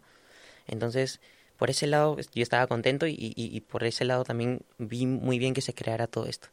Me gusta, te voy, a, te voy a cortar ahí porque hay algo curioso, que me gusta como algo que mucha gente querría quitárselo de encima, ¿no? Lo de esa presión mm, que es brutal, eh, que tienes en ese punto, tú la coges como algo bueno. Dices, ahora es el momento de demostrar, ahora es cuando tengo que tal. Cualquiera diría, bueno, me quiero quitar la presión, no quiero pensar en tal. Y tú, sin embargo, dices, no, ahora voy a representar a mi país y ahora voy a reventarlo y estar lo más arriba posible. Claro, y cuando yo hablo de la comunidad del skate peruano es porque nosotros hemos pasado muchos prejuicios, o sea, desde montar en un lugar y que nos voten como si fuéramos delincuentes o, o que no entiendan nuestro deporte de lo que estábamos haciendo, a que ahora la gente te pida foto y te apoye y, y, y te entienda un poco más y abra un poco más su mente y, sepa que lo que tú estás haciendo no es malo, sino te estás divirtiendo sin hacerle daño a nadie, ¿no? Pero son muchos prejuicios que hemos pasado. Entonces, me acuerdo antes de ir a las Olimpiadas que, que, que, que mucha gente, hasta de mi propio distrito, como que no lo entendía y se molestaba porque yo hacía bulla, hacía ruido. Y cuando regresé de ahí, me aplaudieron. Entonces, fue un, una misión completa, una misión cumplida. Y, y, y, para mí, eso al final eh, culturiza mucho más a las personas y al, al, al skate también, ¿entiendes? Y también el- hablo del apoyo porque porque antes en el skate, o sea, para que construyan un skatepark había que esperar 5 o 6 años, ¿no? Y ahora un, hay un skatepark en la Costa Verde, hay un skatepark en San Miguel, hay una y paran remodelándolo. Entonces, es que la, lo que yo he hecho, en verdad me siento no lo hablo mucho, en verdad la primera vez que lo digo, pero me siento orgulloso de, de, de, de haber conseguido no solamente mis méritos, sino mi, eh, también para los demás, ¿no? Eh, pues nada, cuando fui ahí fue una experiencia también diferente. Eh, era ver a, a, competidores de alto nivel, no solo conocer nuevos deportes y ver cómo entrenan. De verdad, ellos son muy dedicados también a, a comparación de un skater, ¿no? Que, que, y mucho deporte más como del urbano. No sé, yo me levantaba eh, a veces a las seis miraba por la ventana y veía personas corriendo, y ya voy a dormir un ratito más y veía a las, a las siete y media me iba a desayunar y... y que veía, ya es pronto, siete y media ya es pronto. Ya. y ya veía, y veía a esas mismas personas corriendo y era como que, ¿cuándo paran, no? Y después competir y, y era como que me... Una preparación más, más de deporte, deportista de alto rendimiento, ¿no? Eh, por ese lado, de ahí la experiencia de estar en Japón y ver la tecnología dentro de, de, de, de ese lugar eh, donde nos tenían instalados a nosotros porque no podíamos salir por el tema de COVID. Además todo eso. eso, además coincidió con todas las restricciones. Claro, claro. Y, y también pasó algo que, que, que, que, o sea, el destino me tenía preparado llegar ahí para yo cumplir la misión porque a mí me dio, nunca me había dado COVID, pero justo me dio como que dos semanas antes o tres semanas antes, no me acuerdo muy bien, de viajar. Y, o sea, siempre me sacaban pruebas, siempre me sacaban pruebas de COVID, de COVID, de COVID. Entonces, una de las pruebas, ya pronto antes de viajar, salgo positivo. Y era sacarme, eh, pues ponerme el, el, todos los días, hasta que salga negativo. Y al final salí negativo y ya estaba como que, ya sin hacer la maleta, estaba como que, ah, bueno, no sé, no voy a ir. O ¿no? sea, que estuviste a punto de perdértelo. Sí, estaba a punto de perdérmelo. Pero por, el por, por, pocos días no te quedaste sin ir a... Y de ahí en una de las pruebas como que, como que ya yo estaba almorzando y como estaba con mi novia y justo me llega un mensaje de la prueba y después de ver 10 veces sí positivo, este, ella me dice, oye, Aña, amor, que tu, tu, tu celular, eh, mira si, si, si está positivo o negativo. Oh, ya fue, le decía, ¿no? Como que, como que, pucha, no sé por qué me pasan estas cosas a mí. Estaba como que un poco desmotivado de, después de 10 días. Normal, ¿no? normal. Y, y me dice, a ver, negativo. Yo, ¿qué? ¿De verdad? Que era como que, como que, no sé, una prueba de embarazo. y era como que negativo, yo, bien. Entonces, este, me, me, me, emocioné, hice la maleta, me preparé y, y, igual nunca dejaba de entrenar, nunca dejaba de montar y, y, y mi, mi, info, o sea, mi enfoque igualito estaba ahí, ¿no? Pero esas cosas, que esos obstáculos, esos, eh, ¿cómo se llama? Esas cosas que pasan a veces te hacen más fuerte. Entonces yo llegué a, a, a Japón a hacer, a cumplir mi misión, a, cumplir mis misiones y, y esa experiencia que viví ahí fue muy bien bacán, bien bonita. Porque, porque además, por dar contexto, eh, si mal no recuerdo, aquí corrígeme, Angelo, porque no lo estoy seguro, pero que dentro de los o- atletas olímpicos eh, peruanos, realmente, ¿hace, cuánto tiempo que no se gana una medalla en, en Perú? Uf, hace mucho más de 20 años, pero una, un diploma no se gana hace más de 20 años O también. sea, que tú fuiste el primero en ganarlo desde, eh, desde hace 20 años. Sí, en Claro, verdad. o sea, es que es también la, la magnitud de lo que representa en el país. Y, y bueno, y nos cuentas un poco cómo fue también lo de competir en las Olimpiadas, cómo fue las rondas, etcétera. Sí, yo estaba, yo estaba en una, unos meses antes, casi un mes antes, yo estaba en San Diego, en el KTF, donde es un skatepark, sí, sí, no sé si lo Yo no lo estoy ubicando ahora, la verdad, pero... Bueno, ahí estaba entrenando junto con la federación y más chicos de la federación y me dobló el tobillo tontamente, el mismo que, que, que, tengo, que tengo acá. El malo. El malo. Me lo doblo haciendo un kickflip from board en, un, en el riel de subida, pero fue tontamente. Entonces ya estaba un poco delicado cuando llegué a, a Tokio y encima toparme con los spots que eran gigantes, porque esas barandas eran gigantes, el impacto era gigante, entonces muy aparte de los nervios, porque ya también era diferente competir sin público, ¿no? No se sentía esa misma adrenalina, esas mismas vibras. Eh, empecé fallando, eh, empecé mal, en verdad, empecé como que mal. Sí, que lo, lo lo hemos repasado y empiezas, es un desastre. O sea, la, la primera ronda, con, con todo el respeto del mundo, y con Gracias, todo el cariño, pero es Gracias. un desastre.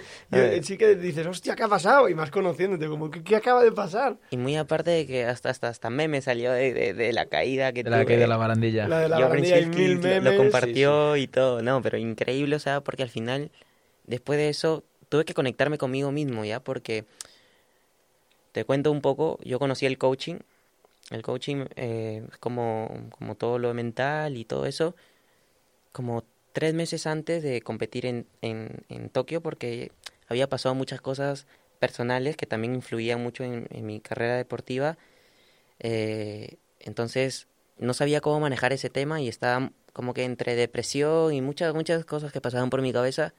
Entonces yo conocí esa parte que me pudo eh, establecerme un poco más mentalmente y pude entrenar así como la parte física, también lo mental. Entonces cuando yo empecé fallando, esas herramientas que me enseñaron las puse a prueba. Me conecté conmigo mismo, me hablé a mí mismo, tuve que pensar lo que, lo que, lo que me dieron para pensar y, y claro, encontrarme a mí mismo nuevamente y volver a empezar. Volver a empezar con una última oportunidad, pero hacerlo bien. Y así pasó. Lo hice bien, me volví a levantar y eso se refleja también mucho en la motivación que tiene uno como persona, ¿no? Y, y, cuando regresé a Perú muchas personas también como que se identificaron con eso, porque eso somos los peruanos, somos unos guerreros. Y, y, bonito porque ya te contaré después de, la- de esa experiencia todo lo que pasó al regreso de, a Perú. Yo creo que es algo que sale una y otra vez eso, lo que hablaba antes, ¿no? Lo que quería, donde quería incidir antes, que es en cuando todo se complica, cuando todo se pone difícil, es cuando más fuerza sacas, constantemente, en todos los ejemplos que pones.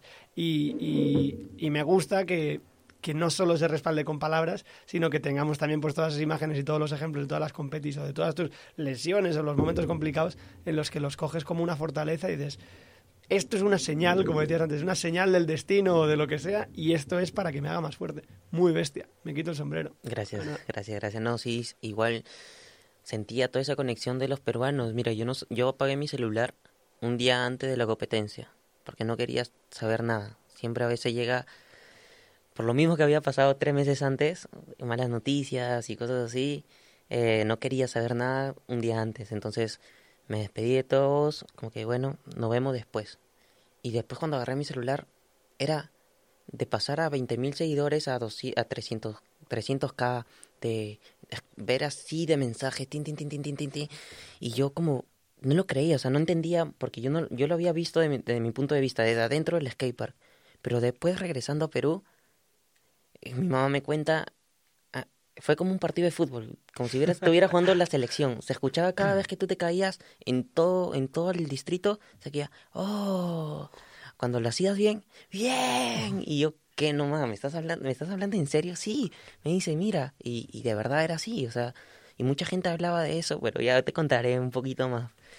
Pero Es la que en 24 horas pasar de 20.000 seguidores a 300.000 es una salvajada. Es que eso te, te enseña la magnitud que tienen los Juegos Olímpicos. Es que, es que es otro nivel. Es que los Juegos Olímpicos es la competición por excelencia. igual, para mí lo más importante fue que más personas entren a mi mundo y quieran conocerme, ¿entiendes? Y que mucha gente se sienta identificada con esa motivación que yo tuve, con esa participación que yo tuve, y, y mucha más gente me mande buenos mensajes, buenos vibras, y, y en verdad, eso, por ese lado, no lo veo tanto como que los números, o que tres- 300k, ¿no? Más lo veo, digo, pucha, mucha, mucha más gente se interesa en conocerme a mí, en conocer mi mundo del skate, y lo aprecio mucho, o sea, lo, lo agradezco bastante. Un tema que sale muy, muy a menudo, en, en- creo que ha salido prácticamente en todos los episodios de- del Patin Talks, es la gestión de las redes sociales y la gestión, sobre todo a nivel psicológico, de todo ese impacto. Tú por lo que nos dices, al final tienes una filosofía de vida muy definida y tienes esa fortaleza para muchas cosas, pero no sé qué tal, qué tal se te da en esa parte de aguantar esa presión o ese ruido de redes sociales, cómo lo gestionas. Sabemos, por lo que hemos escuchado, que en Red Bull también te ayudan a nivel psicológico a canalizar todas esas cosas, pero ¿cómo, cómo gestionas? O sea, el, el uso de las redes sociales es algo que te guste y lo llevas bien? ¿Es algo que te da miedo? ¿Es algo que lo ves, eh, lo tienes controlado? ¿Cómo te afecta psicológicamente ese impacto y esa magnitud en tus redes sociales? Bueno, en realidad nunca he sido tan fan de la tecnología. Eh, de niño, o sea, por ejemplo, mi- novia está feliz de que, de que puede ver Disney conmigo porque yo no he visto ninguna película. y cada, cada cosa era como que nuevo para mí. Y, y igual no veía tele. Es- paraba más en la calle jugando eh, y creándome cosas yo mismo, ¿no? Siempre he tenido mucha creatividad de, como te digo, yo me hacía mis propias rampas y todo eso.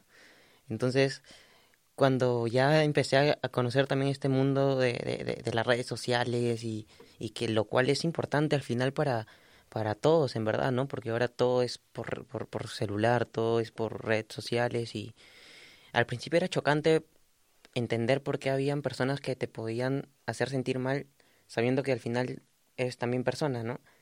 Y, y yo no entendía por ese lado, era como que, pero por, o sea, ¿qué le he hecho yo para que me tire, para que me diga esas cosas si, si me puede afectar, ¿no? Hay, hay personas que no lo manejan bien y pueden pasar cosas, no sé, pueden pasar desgracias, ¿entiendes? Pero gracias, felizmente yo lo logré entender, ¿no? Hasta ahora puede pasar, no pasa tan a menudo, en verdad pasa muy poco, mucha gente felizmente me tira la buena fe, las buenas vibras, pero claro, esas cosas a veces que pasan, que son malas personas, eh, ya entendí de que, de que al final, no sé, no están contentos con ellos mismos y quieren reflejarlo en otra persona para que ellos también se sientan igual, ¿no? Eh, a mí no me choca personalmente, no me, no me afectan porque ya sé manejarlo, pero sí te, no te voy a mentir que al principio sí, sí, sí no lograba entender ese lado. ¿Has tenido que trabajarlo con un profesional eso o ha sido algo que tú poco a poco has dicho, oye, mira, pues esa reflexión que decías, ¿no? De, es que simplemente esta persona está podrida, ¿no? No se quiere a sí mismo y lo refleja contra mí. ¿Y eso, esa, a esa reflexión y a esas acciones llegas tú solo o te apoyas en un psicólogo o en algo por el estilo? Lo logré entender yo solo, pero igual eh, lo reforcé con, con ayuda, ¿no? Porque uno no sabe lo que, lo que, lo que, uno tiene que saber lo que puede esperar, ¿no? O sea, puede llegar cualquier cosa. O sea, a veces, este, no sé, por ejemplo, eh, si, si me va bien un, en campeonatos, si estoy con de buena racha y ganando y ganando, eh, todo lo mejor, ¿no? Pero cuando pierdo es como, uh, ya no estás en lo mismo, ya no eres igual, ya no compites igual. Y eso a otros psicológicamente le puede, le puede de verdad, o sea, tomárselo en serio y, y- e ir así, ¿no? Pero yo soy consciente de que también muchas veces no estoy en, en, en, en- en- no sé, estoy lesionado y no estoy en mi 100%, entonces es como que no me interesan esos comentarios y, y solamente digo, bueno, sí, al final, si a él no le gustó mi participación, pues que no me vea y ya está, pero yo sí sé que no lo he hecho bien, si yo sé que no lo he hecho bien, pues sé por qué es, no, no, no es por la razón que ellos me dicen, sino por mi propia razón. Entonces, lo tengo clarísimo por ese lado. Sí. Qué bueno. Pues no, ahí era, nos, nos hemos desviado un poco de, de tema uh, Olympics y demás, pero sí que es un tema súper importante y muy recurrente, por eso, ¿no? Por lo que decías, porque cada uno lo procesa a su manera y es importante también pues tenerlo controlado y saber, sobre todo en los momentos complicados, ¿no? Y sobre todo en cualquier deporte extremo, pero en, en- en nuestro caso, en el del skate, cuando hay lesiones, cuando hay momentos donde uno flaquea, es muy peligroso eh, enfrentarte según qué mensajes si no tienes del todo claro y estructurado que es, que es ruido, que es cosas, ah, cosas que no importan del mundo virtual y que no deberían hacernos daño, ¿no? Pero en muchos casos pues sí que puede ser, puede ser fatal. Sí, claro, claro. Es que al final la, el- el- la vida real es, es, es esta, que estamos sentados ahorita, estamos hablando entre personas. Al final lo que te digan ah, por acá es, es, es algo digital y ya está. Sí, Pues- pero debe ser difícil, ¿eh? porque también lo que decías, o sea, pasar del, de 20.000, 30.000 seguidores a, a 10 veces eso, o sea, cuidado. Es que eso de la noche a la mañana es, es heavy, la verdad. Sí, te, te, te expones un poco más, pero bueno, yo siempre tra- trato de transmitir la buena vibra, ¿no? Y, y, y siempre recibo lo, lo mismo, o sea, trato de, de- de dar lo mejor de mí para que la gente que, que, que se identifique conmigo me trate de la misma manera. Qué bueno. Pues ahí, reenganchando y volviendo a Olympics como tal, tema de, o sea, la final. La final da, vamos, podríamos hablar cinco minutos o podríamos hablar cinco horas, pero cuéntanos cómo procesas tú la, la final, donde te enfrentas a eso, ¿no? A- has tenido una, una fase anterior donde has empezado como flaqueando y luego viene, viene The Real Deal, ¿no? Y es como el momento en el que de verdad tienes que demostrar todo, en el que de verdad, y además por un hecho, tienes decenas de miles de personas en su casa detrás de la tele con la banderita cogida diciendo, vamos Ángelo, cuando hacía cuatro días no te conocían, pero en ese momento eres la persona más importante de sus vidas. Todavía ¿Cómo, tenía, ¿cómo es eso? todavía tenía el celular apagado y, y- y- y igual sentí- sabía de que mucha gente estaba ahí conectada conmigo, ¿no? Lo sentía, o sea, y de verdad se siente, o sea, es como, no sé, no sé cómo explicarlo, pero sí se siente. El tener solamente una camiseta de, de tu país con el escudo aquí ya es una gran responsabilidad y es y de verdad es una gran motivación. Entonces, por ese lado ya me sentía conectado con los peruanos y con toda la gente que se sentía representada por mí. Eh, en la final era todo de cero. Entonces dije, Ángelo, o sea, como que si has llegado aquí, así con tantos obstáculos, con tantas cosas que tú has pasado en lo personal, en, en- en lo deportivo, en, tu skate y todo, o sea, es por algo, ¿no? Tú puedes, tú, tú, tú estás acá porque eres igual que ellos, hasta puedes ser mejor, no sé. Siempre me trataba de motivar a mí mismo.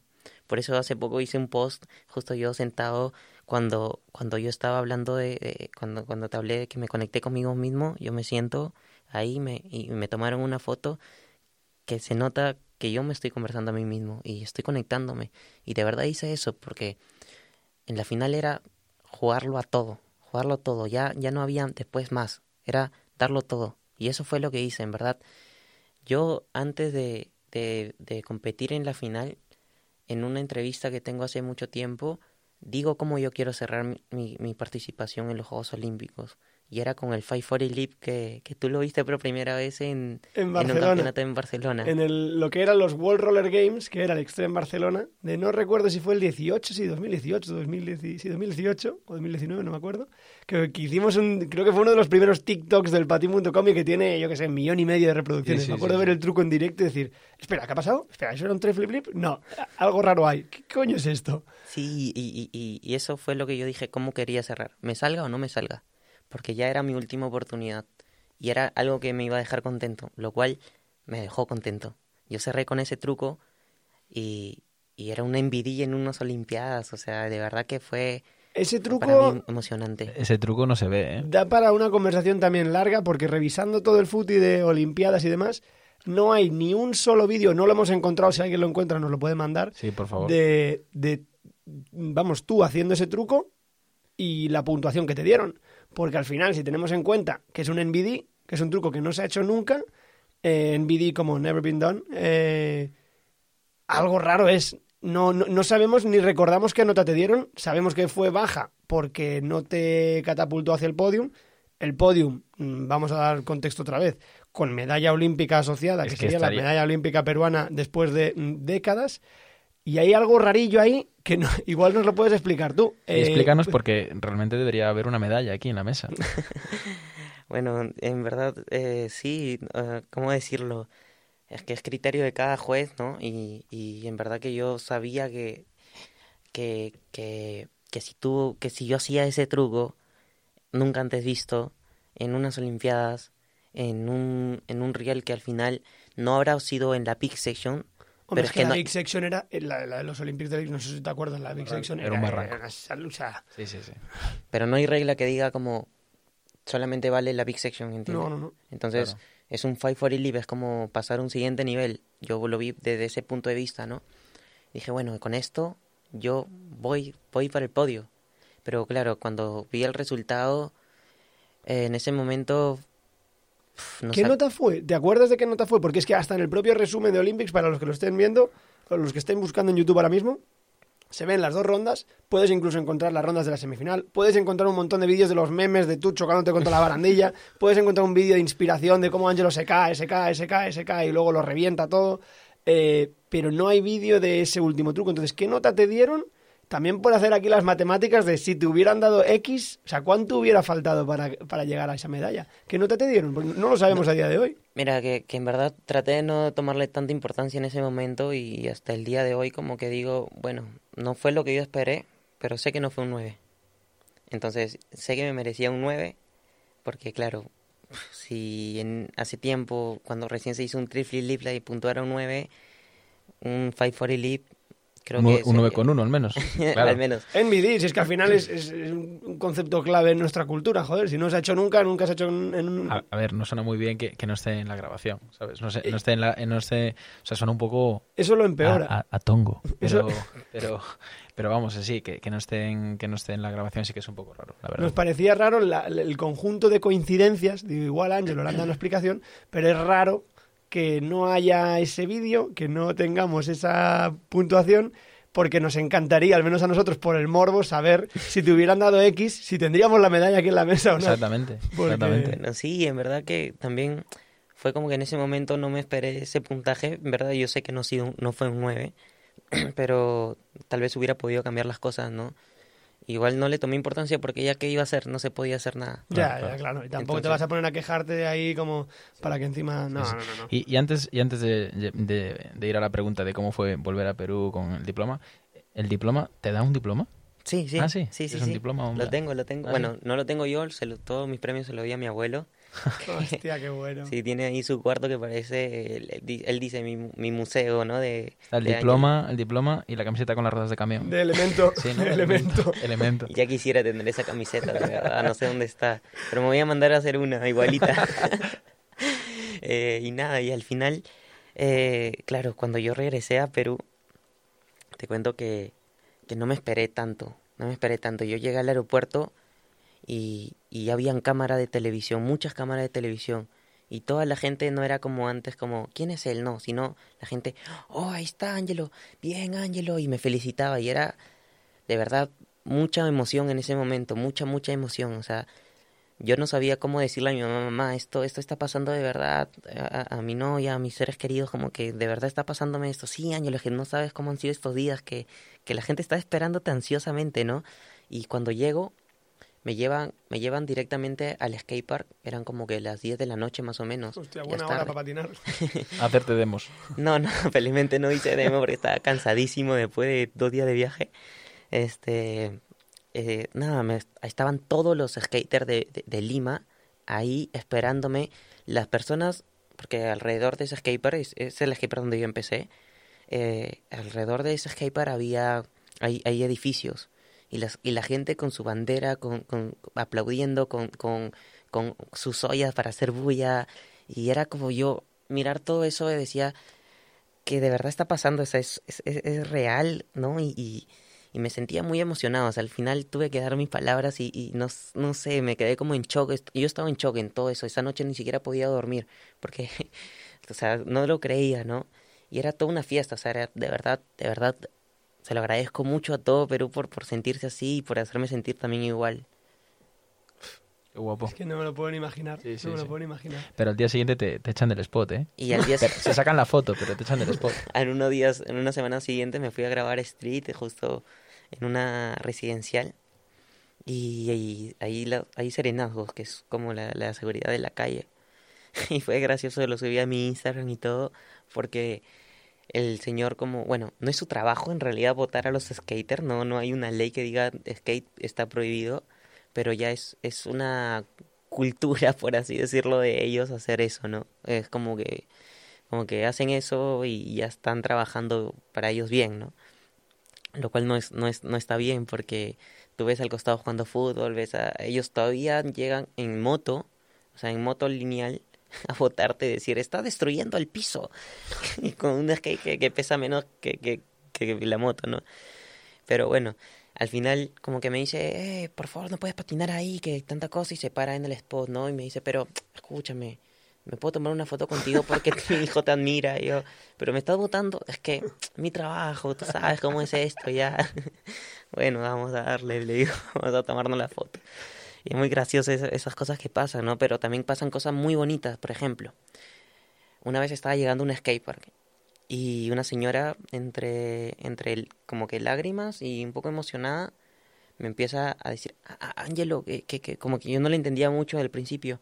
Entonces yo le digo, señora, cálmese, ¿qué pasa? ¿No? Que, que todo bien. Y me dice, sí, es que quiero, quiero contarte algo, es que tal vez tú no lo has visto de, de, de- desde acá, ¿no? Pero no sabes todo lo que tú acabas de lograr. Le digo, sí, dígame, le digo, no, yo le escucho, cálmese, yo le escucho. Y me decía, mira, te voy a contar, Ángelo, porque tú has motivado a muchos niños, o sea, muchos. No sabes lo que tú acabas de hacer, no solamente quedar quinto lugar y ganar un diploma, sino también has ayudado a muchas personas. Y yo, este, cuéntame cómo le he ayudado, ¿no? O sea, quiero saber. Y me dice, mira, mi hija ha estado en depresión, una niña como de ocho años, así, por temas familiares, un poco que me contó. Y le digo, uff, señor, qué, qué, qué, qué, triste esto, ¿no? Me dice, "S- sí, pero es que te vio competir y aga- agarró el skate y desde que se subió al skate su actitud ha cambiado, ya no está, ya no está triste, está feliz y mira, y justo ahí viene. Y la niña llegaba emocionadísima, me abrazó, no podía creerlo y después de eso yo, claro, o sea, tú te pones a pensar, es como, qué responsabilidad es la que tú tienes, que, o sea, no solamente has ido a competir y has quedado bien tú, sino has hecho muchas cosas por más personas, como ese tipo de cosas que pasan y, y me emocionan bastante porque en verdad que, que me siento con esa responsabilidad de hacer bien las cosas para que para, para ayudar más. Por Sí, eso, Es un poco lo que decía antes tú, lo que decías tú, porque al final lo, lo fácil es, bueno, sí, yo no represento, porque es porque te autopones una presión muy fuerte, o sea, que tú estés orgulloso de llevar esa presión, eh, ojito. Es lo que es lo que decía, dice muchísimo de, de tu carácter y de esa pasión y de esa energía, esa fuerza, el que siempre lo estás viendo como, como algo positivo. Y cuando se te olvida y te lo recuerda, dices, es verdad, tengo que tirar con eso, ¿sabes? Cuando lo normal sería decir, no, no, no, no, a ver, yo, esto, Not esto me. es que not me. pero, pero es verdad, o sea, en esa historia que suena como súper bonita, súper tal, súper inspiracional, etcétera, es verdad. O sea, al final, y ya no solo en Perú, me atrevo a decir que en todas partes, estás animando a muchísima gente a que practique un deporte y que descubra lo que, y lo que empieza siendo un deporte, pero que descubra un estilo de vida que le puede salvar la vida, ¿no? El típico skateboarding save my life, que, que lo, usa, lo usa muchísima gente, pero, pero tenemos cientos de historias de skaters que realmente el patín les ha salvado la vida. O sea, que tú estás animando a gente para que se introduzcan eso y, y las consecuencias pues son bonitas. Es que lo que ha reflejado en mí el skate trato de hacerlo en las otras personas. A mí también me mejoró la vida porque yo era un niño, o sea, yo he vivido como que en un lugar que era un barrio de, de la U, porque son dos equipos de fútbol. No sé cómo se llevan en otros países esa rivalidad de, de equipos. Como el Barça Madrid. No, no, no, según lo que me contaba, no. O sea, allí en Peor. serio la rivalidad, sí, sí. ¿Sí? Sí, sí, como de tirarse piedras y pelearse como, como si estuvieran jugando, ¿no? Ellos mismos. Está el partido en el, en el campo y el de fuera del campo. Pero, Pero no hay árbitro afuera. pero claro, muchas cosas heavy y, y yo vi- viví todo eso, entonces yo vivía ahí en ese barrio, entonces y paraba con amigos que eran de ese barrio también y, y, y, era como que el equipo aquí y el otro equipo de la rivalidad a, a 10 pasos.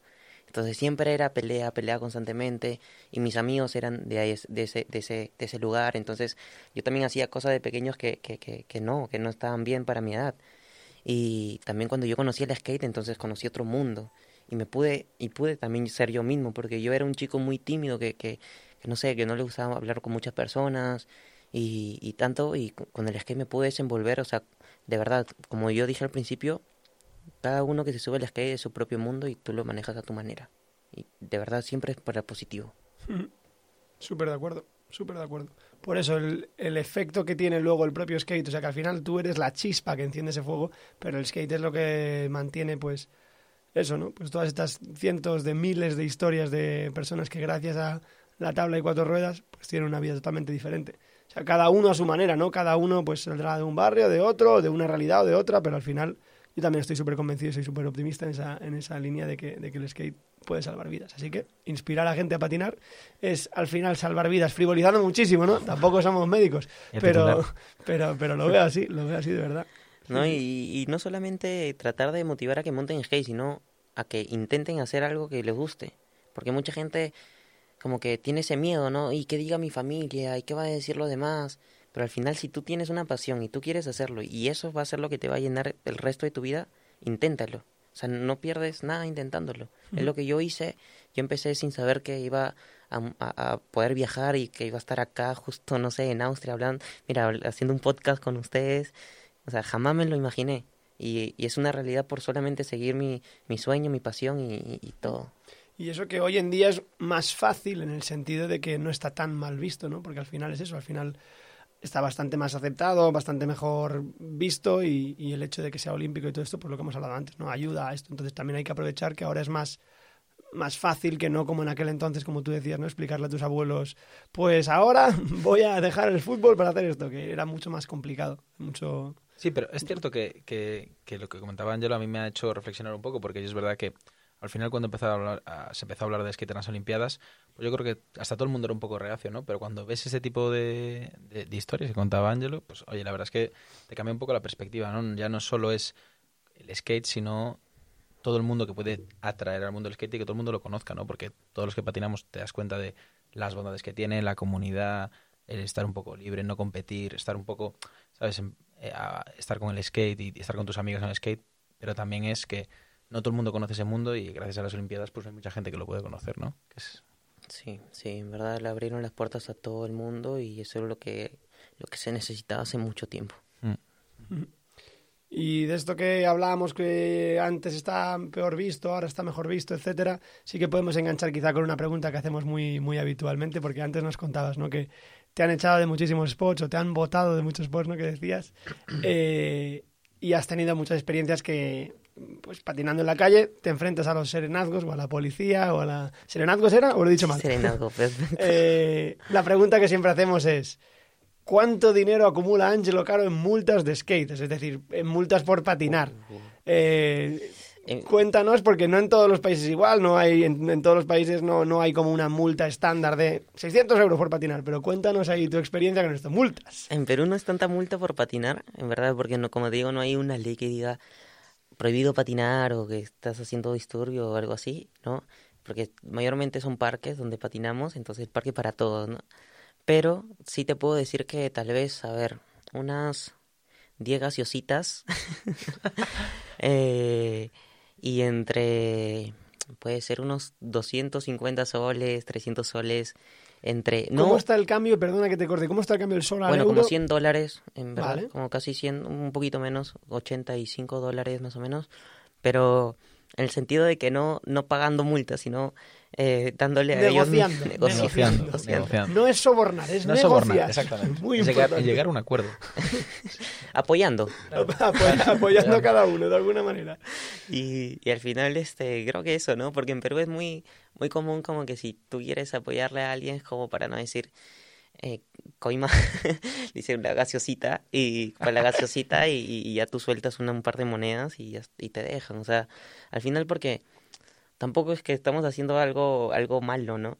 Pero ya por el tema de que hace tiempo ya está normalizado el que votes a un skater, no, no, a na- no, solamente skaters. este, ya tienes que tra- saber tratar con ellos y poder, y poder, este, manejarlo, ¿no? Y poder montar. Lo cual, lo cual les digo a todas las municipalidades que espero que acabe con esto porque el skate va a lograr muchas cosas más. Entonces no nos obstruyan, por Petición favor. directa. Dejad tranquilo a Ángelo cuando patina. no, pues ahí sí que es verdad que, claro, al final entiendo también que para las fuerzas de la ley o para las, las personas que no están tan vinculadas con nuestra cultura, etcétera, el skate muchas veces ha estado vinculado a la mala vida o al darse a actividades que no a todo el mundo le gustan. Pero entiendo que en tu caso, al ser deportista olímpico, mm, o sea, tampoco hay problema por esa, por esa parte. Pero claro, el- al final el que tiene el concepto old school de skater, que está ahí bebiendo tirado en la plaza o fumando en la plaza, pues ya piensa, están patinando, por tanto están fumando. Pero Sí. no, o sea, eso- Eh, igual en todo, en todo, en todo puede, o sea, no en todos, pero no en todos los deportes, no en todo eso, pero puedes verlo en, en otra, en otras personas, no solamente en skaters. Entonces, sí, total. entonces puedes también ver a uno, no sé, practicando algo y, y, no sé, montando skate, pero en realidad es, son, es por su, es su hobby, entonces no se debería genera- generalizar, ¿no? Y, Sí. Ahí en ese sentido, claro, a los olímpicos os hacen os hacen test de doping, sí, sorpresa además, ¿no? ¿No os avisan? no sabes cuándo. ¿Te han hecho alguno a ti así sorpresa que tú Sí, sí, dijeras, sí. hostias? Sí, sí, sí, una vez me dijeron, eh, venga a recoger una maleta que iba a ser para un viaje y nos y justo una empresa estaba apoyando a la federación. Entonces voy a recoger la maleta, estaba en la fila porque todo eran varios atletas y siento que me agarran el brazo y Y aparecen detrás de la puerta. y con su Ven libre- aquí. con su libretita a hacer pipí, vamos. Y, y es como que tú sabes que no tienes nada malo, pero igual te pones nervioso porque te están mirando, ¿entiendes? Es como que yo digo, uy, pero hace tiempo no mi mamá no me ve ni, ni nada, solamente mi novia y el, y el chico está ahí, no, no, te- tengo que ver Ah, sí, lamentablemente. delante, en plan. Delante, así. sí, sí, Es que, claro, hay muchas jugadas Estás igual. tapando la mano así. No, es que no puedes ni tapar, tienes que... Bueno, es, es, es así, es así el proceso. Es desde que te cogen el brazo hasta que estás ahí meando, hablando claro, hay un tío que está a tu lado constantemente así, Sí, brazos cruzados, sí, esperando a que... entra contigo al baño y te ve igualito en las competencias, ¿no? Por ejemplo, eh, cuando que es en los sudamericanos segundo, también me- automáticamente después de que recibes el premio te dicen, no, o sea, tienes que tener mucho cuidado con también con lo que bebas, porque tienes que beber lo tuyo, o sea, solamente tu Claro. botella. Te pueden meter Ah. algo, ¿no? Lo cual no pasa, pero No, pero, es puede la manera pasar. más fácil de eliminar a tu rival. Bueno, Toma, sí. he Y- ganado. Claro, claro, no, puede pasar, o sea, hay que tener mucho cuidado, entonces ahí te agarra, me, me agarraron también y me, me hicieron dop, me hicieron doping y claro, o sea, igual no tenía ganas de orinar en ese momento y tenía que tomarme tres litros de agua. Qué, qué tensión. O sea, yo cuando voy a un restaurante y se pone un tío al lado mía, no sé qué puede mear. O sea, si un tío me está mirando directamente. O sea. o sea, Sí, sí, sí. Y decía, "No, cuidado, te enamores nomás, pero bueno. Es por ti. Pero en una competi puedo entenderlo, ¿no? Porque al final, pues eso. Bueno, que sí y no, porque ¿qué te vas a dopar? Bueno, supongo que habrá de todo, ¿no? Pero ¿qué te vas a dopar para patinar? Pero, pero el test sorpresa, por mucho que se sepa, ¿no? Y que pues, supongo que pasa en todos los deportes, a mí me sigue chocando. O sea, que hay alguien ahí mirándote constantemente, no, venga, Venga, va, dale, adelante. dale, ¿eh? dale. O sea, eso me, me choca. Un poco que es como que la privacidad. Sí, sí, no, sí, no sí. se respeta mucho, pero bueno. No, no sé, bueno, es el proceso, yo qué sé. Solo te ha pasado una vez, ¿no? De sorpresa. Dos veces, dos veces. Ah, Ah, de sorpresa sí, sí. una vez, una vez. Buah, Sí, sí. Qué bestia, qué bestia, qué bestia. Pero bueno, al final es eso, que lo que quería decir es eso, como mensaje, que aunque durante mucho tiempo les ha estado vinculado el skate a X estilo de vida, a día de hoy eh, somos tantos skaters de tantas maneras, de tantas formas, de tantos lugares, que al final eh, es un error tan grande el decir el skater es así o esto es muy de skater, tal, es como, joder, el skater hay de todo tipo totalmente. no tiene que estar estrictamente vin- vinculado a eso. Pero sí que me servía también para preguntarte eso, porque digo, tiene que ser, tiene que ser sorprendente enfrentarte a esas situaciones que como, "Wow, Sí, sí, cosa sí. más rara. Sí, sí, es increíble. Y luego, sí, dime. Igual, igual puede ser la segunda vez que me agarran de sorpresa, porque también en un Street que era con la World Skate, eh, sin haber ganado, sin haber quedado, bueno, no sé, Habiendo me- patinado mal. habiendo, habiendo errado, igualito estaba yo en el público ahí sentado y me tocó. O sea, de verdad, te puede tocar cualquier, o sea, puedes estar en tu casa, te tocan la puerta y entran a tu baño, o sea, a tu propio baño entran contigo sin que tú le digas pasa. Y te tienes que fiar que sea de la federación o algo, Claro. claro, pero si Como no, un tío que te quería ver mear, Claro. ¿sabes? te dicen en el público, ven aquí, tú joder, otra vez. Pero hace cinco minutos acaban de llegar. No, el día de cinco minutos no. Joder, pues eso yo, eso yo no me acostumbraría, la verdad. Eso eh, se me hace rarísimo. Pero de tema competis es verdad, antes de darle carpetazo a ese tema, no hemos comentado competiciones nacionales españolas que también queríamos hablar contigo porque has estado en muchas, eh, porque nos contaras también un poco tu visión sobre ellas y cómo te lo pasas y cómo, cómo te mueves en esas ciudades. Es decir, Eh, Extreme Barcelona, por supuestísimo, te hemos visto eh, varias veces. Madrid Urban Sports o Marisquiño, etcétera, pero cada uno de estos está repartido en distintas ciudades y también te queríamos preguntar un poco qué tal patinar en esas ciudades. Eh, podemos empezar por Marisquiño, por ejemplo, que es el... Tenemos vídeos tuyos patinando en la calle, en chancletas, haciendo una ronda en la Plaza de la Estrella, Sí, sí. eh, que además es una ronda brutal e insultante para cualquiera que patina. Sí, la verdad es que sí. Eh, pero, ¿qué tal, qué tal Vigo? ¿Cómo...? Increíble, en verdad. En verdad que dentro de, España es como me sentía en casa. Es más, yo he vivido casi ocho meses ahí en, en, Ba- en Barcelona, en, en, Cubellas. Entonces siempre me he sentido como en casa. Y a cualquier parte que voy me la paso bien. Y en Vigo es otra experiencia. O sea, son di- diferentes experiencias, ¿no? Y me, me gusta, me gustó ese lugar porque me sentía a gusto, me sentía en casa, como lo digo. Y el campeonato al final es como ver a los mismos, a los mismos amigos yendo a patinar a diferentes spots, ¿no? Y, y era eso, pero compiti- compitiendo. Entonces, de, de, de un de, no sé, de Barcelona pasar a Madrid, eh, pasar a Vigo y así, es como, como que que pa- parecido, pero al final en otras competencias, como te digo, y la pasas increíble porque te estás divirtiendo al final. Y a mí me encanta, me encanta competir en esos campeonatos. En el de Vigo, ya te digo, tenemos ahí evidencias de cómo patinabas por la calle, porque eh, están los Vigorly Hills, etcétera. Pero en Madrid, por ejemplo, que has ido a dos de ellos, ¿no? Dos Madrid Urban Sports, Sí. también estuviste de misión grabando con Hart, grabando con Gochi, precisamente, si no recuerdo mal. Y cuéntanos alguna batallita de ahí de... Ese, ese fue bueno porque eh, yo no sabía para qué iba. O sea, justo me dijeron, Ángelo, puedes venir acá para Madrid, que queremos, queremos hacer un pequeño tour. Y yo le digo, pero la próxima semana tengo un campeonato ahí y como que si vamos- hacemos un tour es un- voy a llegar lesionado, pero bueno, ya vamos. Igual me lo tomé un poco más tranquilo, ¿no? Y cuando llego, claro, estaba todo mi homies, estaba Gochi, estaba Alex, estaba Gustavo, Gustavo, Gustavo estaba, puede ser, no, Gustavo no estaba, ¿no? Estaba Rafa, Rafa Bocanegra. ajá, estaban, o sea, mucha, mucha, mucha, este, mucha gente y también recién conocía la, la, la, la, la fábrica de, de HLC, ¿no? De, ya, de Hart, donde se hacen la Hart y, y me topé con la sorpresa, fuimos a un restaurante peruano, era como que un, un día cualquiera y dice, oye, vamos a comer un restaurante peruano. Y yo, yo digo, bueno, qué buena elección, en verdad, que, que, que- que bien que hayan escogido ese. Qué inclusión. Porque en verdad yo de lo que más extraño de Perú es, también es la comida. Y entonces justo me, yo no me esperaba eso. El, el- el- fuimos y empezaban a servir, el, el, el, cocinero era peruano y dice, bueno, ahora para el último plato vamos a, vamos a, vamos a venir con un postrecito, ¿no? Y llega el postre encima de mi tabla, de mi Pro Model, y, y era como que no me lo creía, o sea, era todos todos así grabando, Gochi atrás de la cámara lo sabía todo y no me quiso decir nada.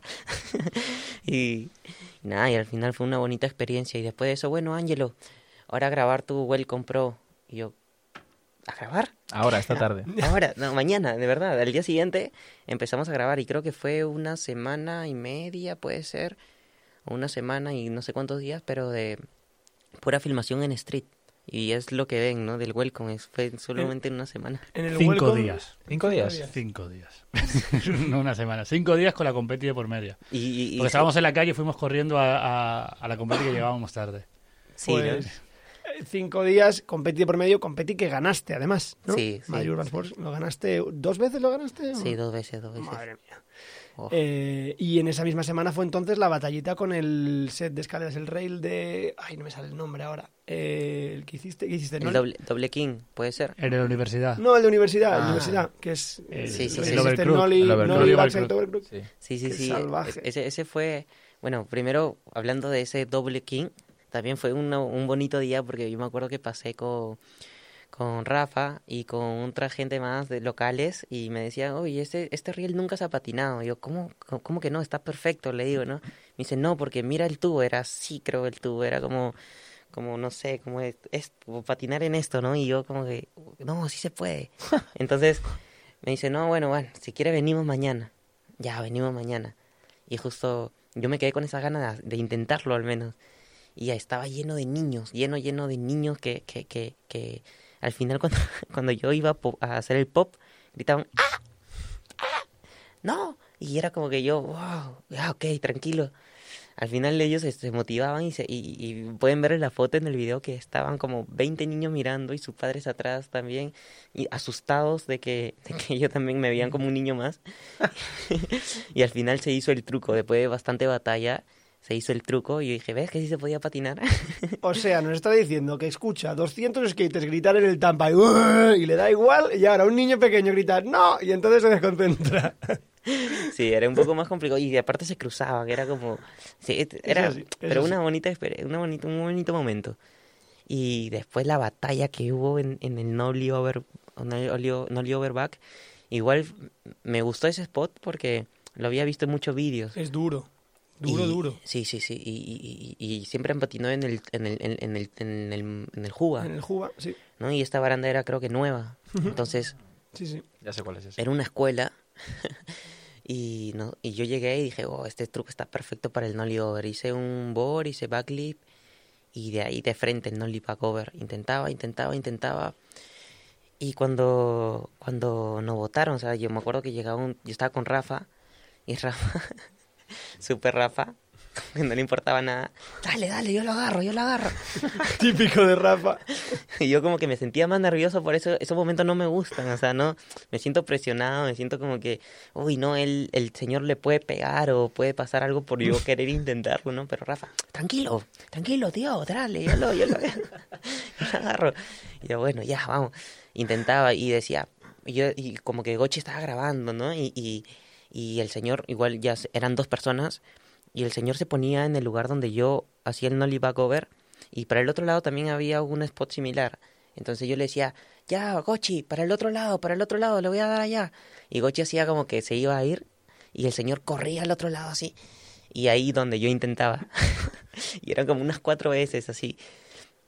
No le impor- eh, no sé, yo quería hacerlo nada más, pero al final vamos a llamar a la policía, que tanta cosa, y llegó la seguridad del, del, del, del colegio, de la escuela.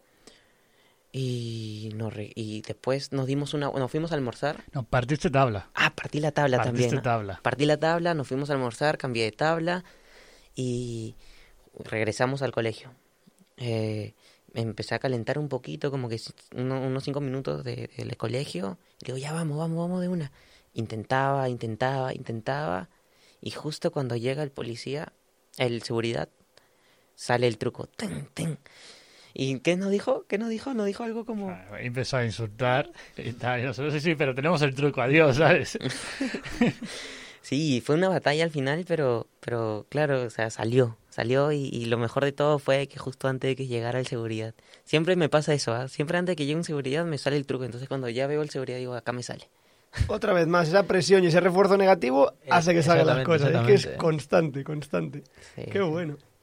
Qué bueno, qué bueno. Me acuerdo a mí de la historia de que me la contaran entre, entre Gochi y Rafa, como Rafa como un loco. Sí, no sé qué, yo estaba ahí. Exacto, tal y como lo vive él con esa pasión de decir, madre mía, tío, vaya berenjenal. Es que ya, ya, ya contar cómo, cómo, cómo estaba Rafa en ese momento ya está de más porque ya lo conocen, cómo es. Es increíble, pero... Sí, sí, sí, sí, y nada, y al final eh, me abrazó porque los dos vivimos ese momento, bueno, todos los que estábamos ahí vivimos ese momento de presión y salió un trucazo. Buenísimo. Y brutal el vídeo. Gracias. Y luego decíamos Vigo, Madrid, Barcelona. Barcelona decías que has vivido en Barcelona, en Cubellas, pueblo del que, en el que también vivo yo y vive Gochi. Eh, ¿Qué tal fue tu estancia por allá? Muy Fue bonito. fugaz, fue fugaz. Sí, sí, sí. Igual eh, no pasaba tanto rato porque por lo mismo que estaba compitiendo en Francia, estaba compitiendo en, en, en diferentes en diferentes países dentro de Europa, pero conocía gente espectacular, o sea, la- mi vecina nada más estaba que es tu tía. Digo, se puede decir, ¿eh? Se puede decir abiertamente. Hola Manoli. Mi tía la, Manoli. la cual le mando un gran saludo porque de verdad una gran persona que al principio obviamente era como que recién nos estábamos conociendo y de ahí se volvió una amiga más entonces de diferentes edades pero nos llevamos súper bien no y fue un poco emotiva la, la despedida también tuve una cena romántica con ella Me ha dicho cuando veníamos, mandale besos, dale abrazos, a ver si se acuerda. Digo, ¿cómo? Claro que se acuerda. Y aparte, la cultura que tenían era como, o sea, ese pueblo es entre todos, se conocen, entre todos se apoyan. Me llegaba como que un paquete de mis tablas y yo, la primera vez que no llegó a mi casa, supuestamente ya salía ahí en el, en el, en el correo que ya había llegado. yo digo, oh, ya lo perdí, ¿no? Porque lo que me pasaba antes, eh, cuando iba en Perú, que si no llega a tu casa es porque lo tiene alguien, ot- otro más, si pides una pizza y lo recibe otro más, perdiste, entonces... Buena suerte, ¿no? Entonces dije, bueno, qué, qué feo, ¿no? Y al rato me tocan la puerta y el señor me dice, uy, mira que no estabas en tu casa, entonces recibí esto y toma, es tuyo. Wow, gracias, ¿no? No me lo has robado. Entonces eran otras experiencias, otras cosas que pasaban, o sea, de verdad, y como te digo, conocía gente increíble, lo tenía Gochi de arriba nomás, y era como, o él me ven- él bajaba a visitarme, o yo subía a visitarlo.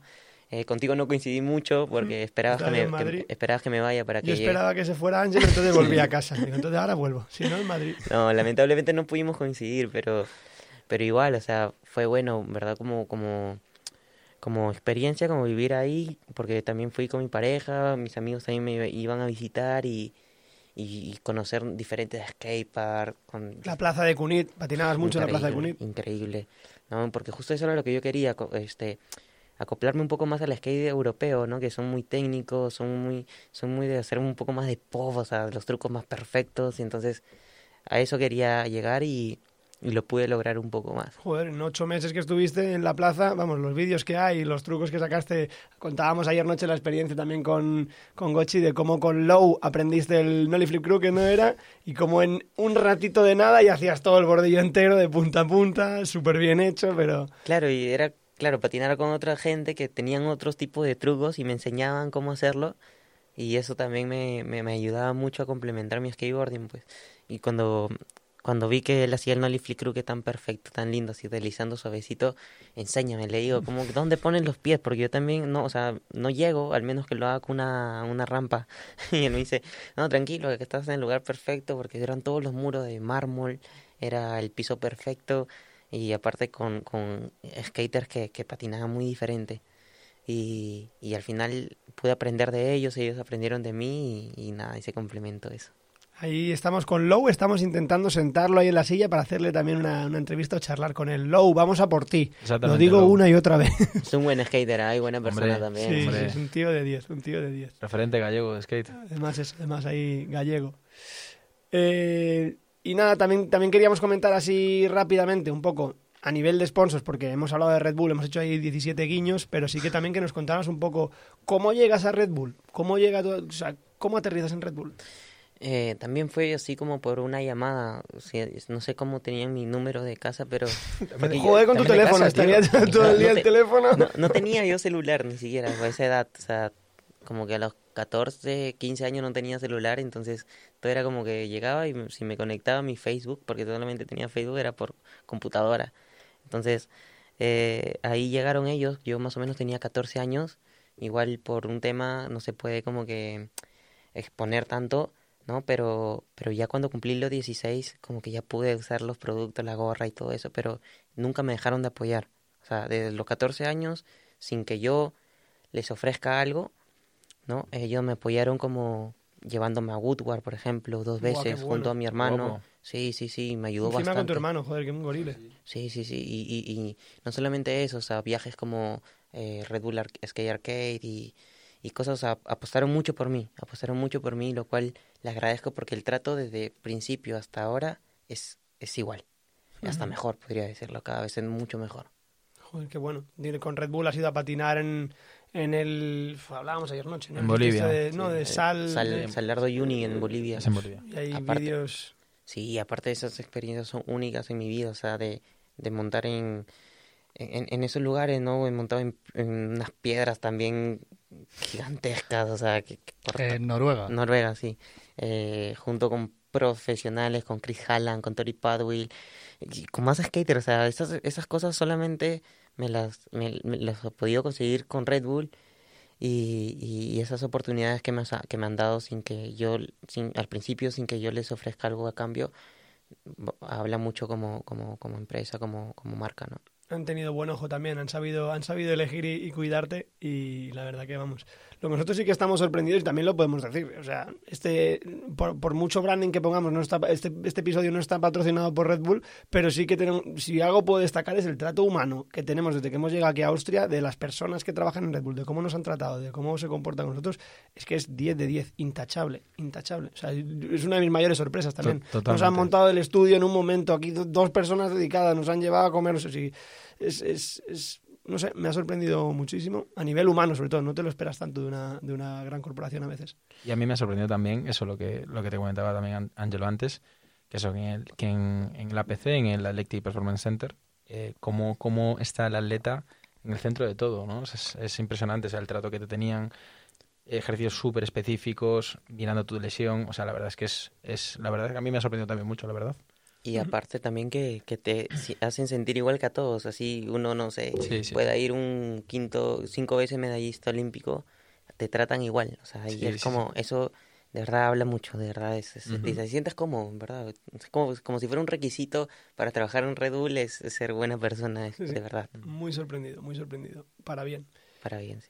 Y nada, también porque nos digas un poquito de contexto. A nivel sponsors, estás hoy apoyado por Red Bull, estás apoyado por Hart. Estás, bueno, haznos el resumen de Red- quién- quiénes son las marcas que ahora mismo te apoyan. Red Bull, Hard y Red Bull. Eh, Red Bull, Red Bull y Red Bull. Mucho Red Bull, hemos mencionado ahorita. que- eh, Red Bull, Hard, Adidas. Adidas. Mm, ahorita por el momento. De Hart, traes tu patín por ahí, no sé si se puede enseñar eh, para los que nos estén viendo. ¿Cuándo sale esto? Eh, uh, buena pregunta. Cu- eh, Igual no lo podemos enseñar entonces, porque sale pronto, muy pronto. Bueno, bueno. Pero igual este... ah, ah, bueno. Sale esta semana. ¿eh? Sale esta semana. Si, si no lo, lo corto, lo corto. ¿Eh? Promociona tu propia tabla. Aquí está. Sale el nuevo promodel de Angelo Caro para Hart. 100 mil dólares, más caro, más caro que eso, vamos. Bueno, eso, eso es como... Esa fue mi idea y ellos lo, lo graficaron y quedó brutal. Me Para- encanta. Eh, es como una si- estantería. Eso, si puedes contarlo para los que solo nos oyen, los que no nos están viendo. Eh, es como una estantería de, jue- de juguetes, ¿no? Y tienen varios juguetes y en uno de esos soy yo, como un Chucky. y al final, caro es caro, como expensive, ¿no? En inglés. Entonces, al final es lo que, lo que ven. El juguete más caro es soy yo. Estantería de juguetes con varios monigotes. Hay un mono con dos, dos platillos que pone 18 dólares, otro juguete que pone 40 dólares, una pistolita, eh, una gallina, un payaso, etcétera, y en medio un muñeco que pone caro, entre comillas, y esos 100 mil dólares con un patín bajo el brazo. Y evidentemente ahí con el, con el, el logo de Hart arriba del todo, en un caballo de Troya, ¿no parece? Sí, sí, sí. un caballo de Troya.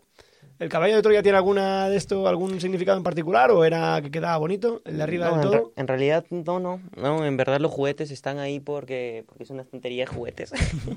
pero, pero lo que más vale y lo que más, eh, el mensaje ahí es un poco más por mi apellido, ¿no? Que, que tiene sentido un poco con el precio y, y- y el, y el valor. Claro. ¿Y, y con Adidas cómo fue? ¿Cómo, ¿Cómo empezó con Adidas? Bueno, con Adidas fue en un momento, bueno, ellos me tenían desde hace mucho tiempo ya eh, en, en, en su ojo, Flow, ¿no? sí. Eh, ¿Cambiaste de DC a Adidas o estuviste un tiempo sin nada? ¿O cómo fue la transición de... O sea, ¿cómo acabas con DC? Ahí te cuento, de- estaba yo en DC y, y justo llegó Adidas también al principio, pero yo no... ¿De yo qué no- año hablamos? Por hacerme una idea. ¿eh? En 2014, 2015 Ah, puede wow. ser, sí, sí, sí. Pero fue que al principio, bueno, yo siempre he sido más de, de entrar por el lado, como me siento como con Red Bull y con Adidas y con Hart, como familia, no más que negocios, empresas y cosas así. Más entro por el lado em, eh, donde yo me sienta cómodo, donde me sienta bien. Yo nunca había experimentado estar en otra marca más que en DC. Entonces, en- cuando yo estaba en DC, ya había como cuatro años en DC, ya estaba en como cuatro años, pero yo no recibía todavía como un, una mensualidad o solamente productos, ¿no? Entonces llegó Adidas a ofrecerme como que un mejor, un mejor contrato y yo lo, yo, yo en ese entonces era como, yo no lo manejaba, era un niño, entonces lo manejaba mi mamá. Mi mamá me decía, Ángelo, te favorece mucho mejor. Y yo le decía, mamá, pero me gusta porque ellos em- ah, empezaron conmigo y tanta cosa, ¿no? Pero tú sabes que en oficinas y cosas así, en empresas como estas, se cambian de, de personas y las cosas, el trato también va cambiando. Entonces ya, ya veía cosas como dentro de mi como mi hermano también está, mis amigos también, entonces ya veía cosas que mm, como que no me gustaban dentro de DC, ¿no? Entonces, de ese Perú te hablo, ¿no? Porque cuando yo iba a otro, otro país me trataban también súper bien. Igual este, en ese momento también súper bien y, lamentablemente como que se, se rompió el contrato en un momento que yo no me esperaba que se, rom- que se rompiera, ¿no? Eh, eh, y Adidas, como ya me tenía en el ojo por hace mucho tiempo, eh, me, me, me volvió a ofrecer y porque yo me quedé como una temporada sin, sin auspicio, sin auspicio de, de, zapa, de zapa, de ropa. Es más, me fui a dos competencias eh, a competir con otras zapatillas. Me fui a China y, y me acuerdo que Yuto me regaló sus zapatillas y con esa competí porque yo no tenía otras, había llegado con una nomás y eh, sí, llévatela si quieres, me dijo, y yo competí con esas y también en otro campeonato, en un Strictly, competí con unas Vans, creo, si no me equivoco. Entonces, era como que una temporada que no tenía nada de auspicios. Ahí se dieron cuenta la- las empresas que como que, ¿qué pasó con Angelo, no? Porque no está con DC, porque siempre me habían visto con eso. Eh, al final, nada, eso. Eh, Adidas me volvió a ofrecer y yo encantadísimo y ahorita hasta el día de hoy es un trato como, como, como el de Red Bull, como el de Hart. O sea, me siento más en familia, más que, que este tipo de cosas de, de empresas y, negocios y cosas así. Y entiendo que eso, ¿no? Que, bueno, hemos, hemos pasado como muy deprisa también por la parte de, de, de, de Hard, pero a nivel de, o sea, también por ponerlo por cronología, ¿no? Entrar en Hard, ¿cuándo, ¿cuándo fue más o menos y cómo encaja con, con toda esta historia? Porque has dicho Adidas, esa transición empieza en 2015, etcétera, pero Hard viene mucho después, ¿no? ¿Cómo Sí. fue también? ¿Lo que tenías anteriormente era la gaña todavía o...? Sí, estaba, estaba en, en Legaña, ya me habían hecho pro y todo, ¿no? Eh, de ahí igual este, siempre apoyando porque Legaña es una empresa que recién, bueno, tiene muchos años, pero cada vez está subiendo cada vez más. Y, y nada, y al final este llegó una, llegó este lado de Hart que ya lo, ya conocía a muchos riders que hasta el día de hoy están como Gustavo, que yo competía con él eh, desde que somos niños, o sea, de los 15, 16 años ya competíamos en otros lugares. Eh, conocí a Alex también, entonces ya también me sentía un poco identificado con ellos y llegó la oportunidad de, de poder este, ayudarme también en, en seguir creciendo, ¿no?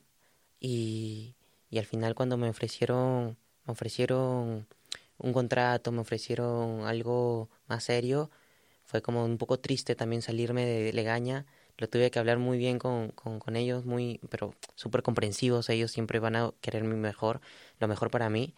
Y, y nada, y al final lo aceptaron, dijeron, sí, no te preocupes, yo, yo no tenía contrato con ellos, todo era en palabra, todo era como, como entre homies.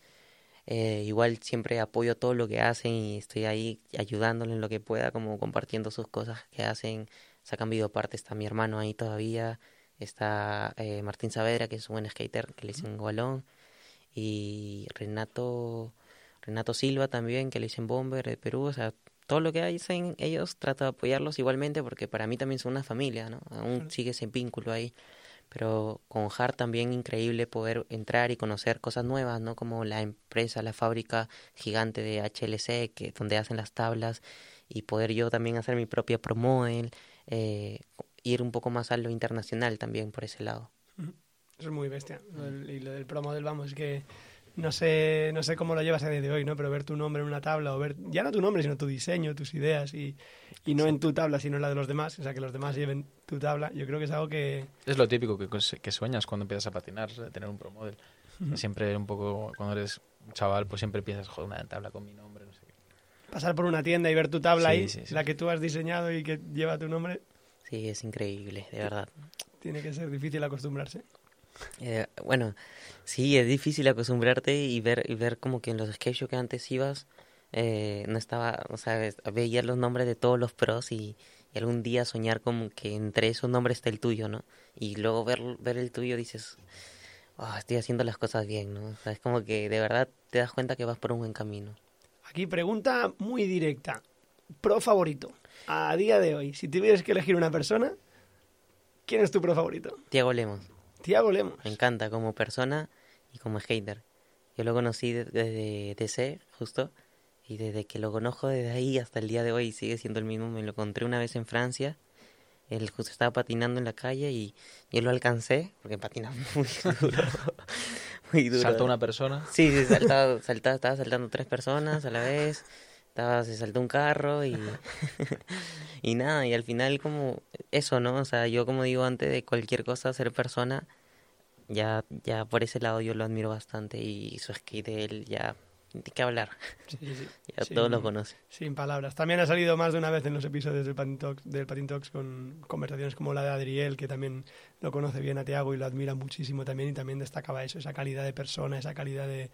También con esos valores muy familiares, muy de, ¿sabes? De, de, de verdad, de, de apoyar a todo su entorno eh, y ser tan, tan cercano. O sea, brutal. Me gusta la respuesta, buena, muy buena respuesta. No, vamos, no hay, no hay respuesta correcta e incorrecta, ¿no? Pero sí que coincidimos bastante con eso. Tiago es un 10 de 10. Y eh, nada, pregunta obligatoria también, ¿no? A nivel de próximos proyectos. Está claro que al final el, el rumbo y todo enfoca y todo apunta a París 2024, ¿no? Pero supongo que hay más cositas, hay más cositas que estarás haciendo ahora, que estarás trabajando, partes, etcétera, etcétera. No sé, puedes contar un poquito eh, más. Bueno, yo tengo, yo como siempre, de hecho, yo quiero vivir del skate el resto de mi vida. No, estoy tan agradecido con el skate que mi vida se lo ofrezco. Pero sé que tam- tampoco voy a poder montar, no sé, cuando tenga 45, cuando tenga 50 años, no voy a poder montar skate igual como lo hago ahora, ¿no?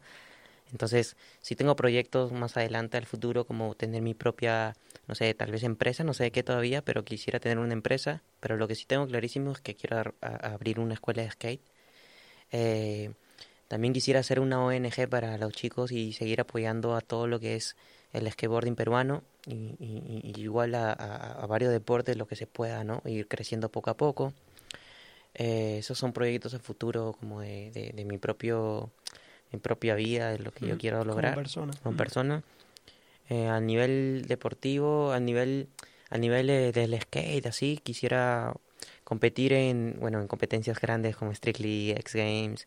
Eh, Ahí vamos a pegar un tirón de orejas. Street League Sí, y X sí. Games por no haberte llamado esta- estas últimas. Bueno, has estado lesionado, pero Pero nada, y, y también este quiero, estoy ahorita sacando mi videoparte con Hard, una Pro Part que va a salir ya pronto y va a quedar súper brutal.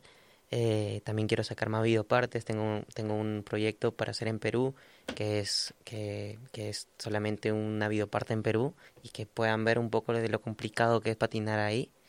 Eh, porque hay muy pocos intentos, el- como te digo, los serenagos serena- están ahí y siempre aparecen en los videos. O sea, tú haces un truco en Perú y te va a aparecer un serenago al costado de la baranda o atrás tuyo persiguiéndote.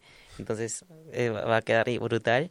Eh, y, y- y claro que salga en Trasher, ¿no? Es uno de mis sueños salir ahí y poder hacer una videoparte para ellos. Eh, ¿Qué más? Eh, y nada, lo que fluya, proyectos también con Red Bull. eh, tengo bastantes eh, que, que todavía no se hacen realidad, pero cuando se hagan realidad se los voy a contar y, y, y nada, y eso por el momento. y en ese camino de París 2024, primera parada ahora mismo, Roma. Roma, sí, ese es el, es el objetivo que, que viene dentro ahorita. de nada. Es en, ¿Qué día Mm. es? ¿Qué fecha cae? ¿En junio un, es? un mes, un mes exactamente, justo. Pues... Como el 24, por entre los 20 es ahí. ujú. Y entonces, Ah, nada, esperando, ah, en eso. un mes, sí, vale. sí. esperando eso. Eh, de ahí los Panamericanos, todo depende también de Roma. Entonces, Claro. De los Eh, puntos que te da en Roma será lo que... Claro. ¿Vienen, ¿qué, qué más skaters peruanos vienen a Roma? eh, viene a ver Paul Bellido, Ujú. Joaquín Goto. eh, es que no están muy tan confirmados, justo como yo he estado fuera de Perú, no, Claro. no sé no sé quiénes van a ir ahorita, pero sí van a ir bastantes. Espero que, que en verdad sea mucho más porque, porque claro, te motiva mucho más que, que vayan más gente tuya. He Claro. oído que el premio de Roma es salvaje. La cantidad económica, perdonad que me centre en esto, ¿no? Pero Sí, ¿cuánto, cuánto dinero se ganaba en el... en- No sé si es verdad o no. Angelo tiene cara de sorprendido, creo que no lo sabe, ¿no? es que no, no, no sé tan- no sé cuánto es el premio en verdad. Gochi, si nos puedes confirmar cuánto era... Creo que son 80.000 euros de premio. Va bien, ¿no? Se no, te no quita la lesión más. de golpe, vamos, ¿eh? vamos al gimnasio, Angelo.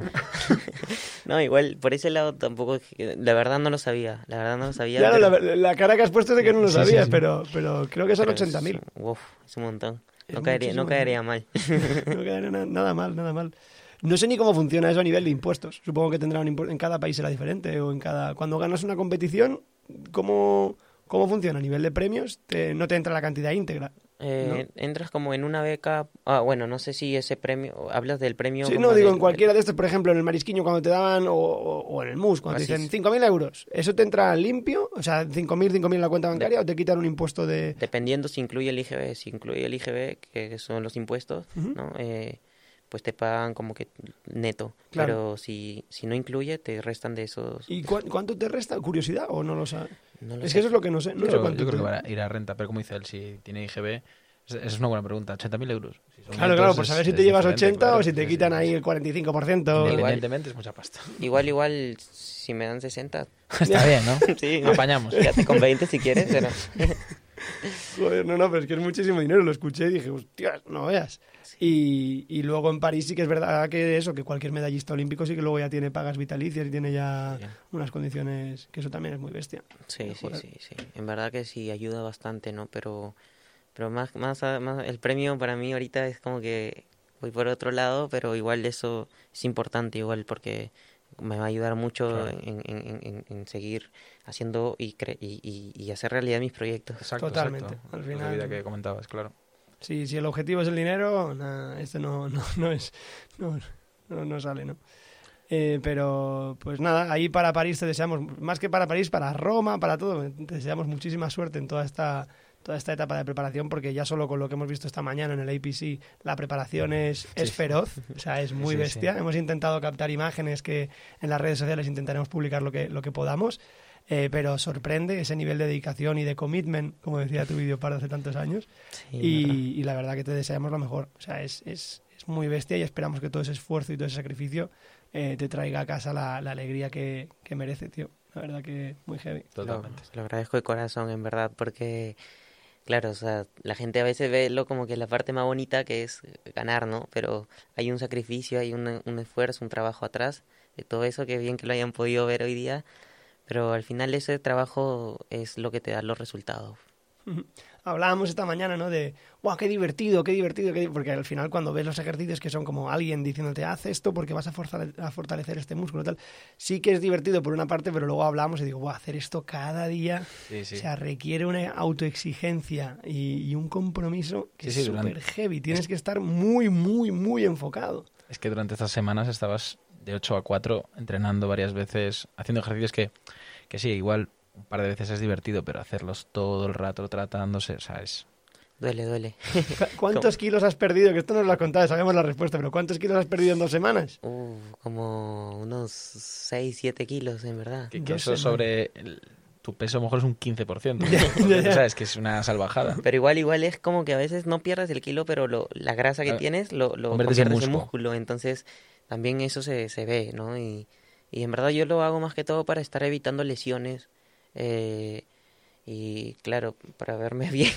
más, para prevenir que para curar, que en este caso también es curar, pero ya solo por prevenir sí que vale la pena. Pero de nuevo, lo que decía, súper sorprendidos con esa dedicación, que es algo que ya te lo imaginas, ¿no? Porque al final ver resultados, etcétera, sabemos que no es suerte. O sea, al saber le llaman suerte, ¿no? Y el hecho de estar ahí, no, no sabemos perfectamente que no es que hayas tenido suerte en dos competis, sino que hay un trabajo muy heavy. Pero esta mañana verlo en primera persona nos ha chocado el decir, joder, el trabajo que hay aquí, y no de un día, sino de cada maldito día. Y Sí, trabajo físico, trabajo de coco y trabajo de todos los especialistas que están alrededor, que no son pocos. O sea que ahí nos quitamos el sombrero por ti y por todo el equipo que te ayuda aquí, porque muy, muy, muy, muy bestia. Gracias, gracias. Sí, agradecerles también a ellos porque es una dedicación tremenda poder llevar todo su to- todo su conocimiento profesional que ellos tienen a un atleta y dedicarle todo su tiempo a ellos es como de verdad se valora mucho, ¿no? Y, y de verdad un saludo a todos los, los, los- los que estuvieron ahí conmigo.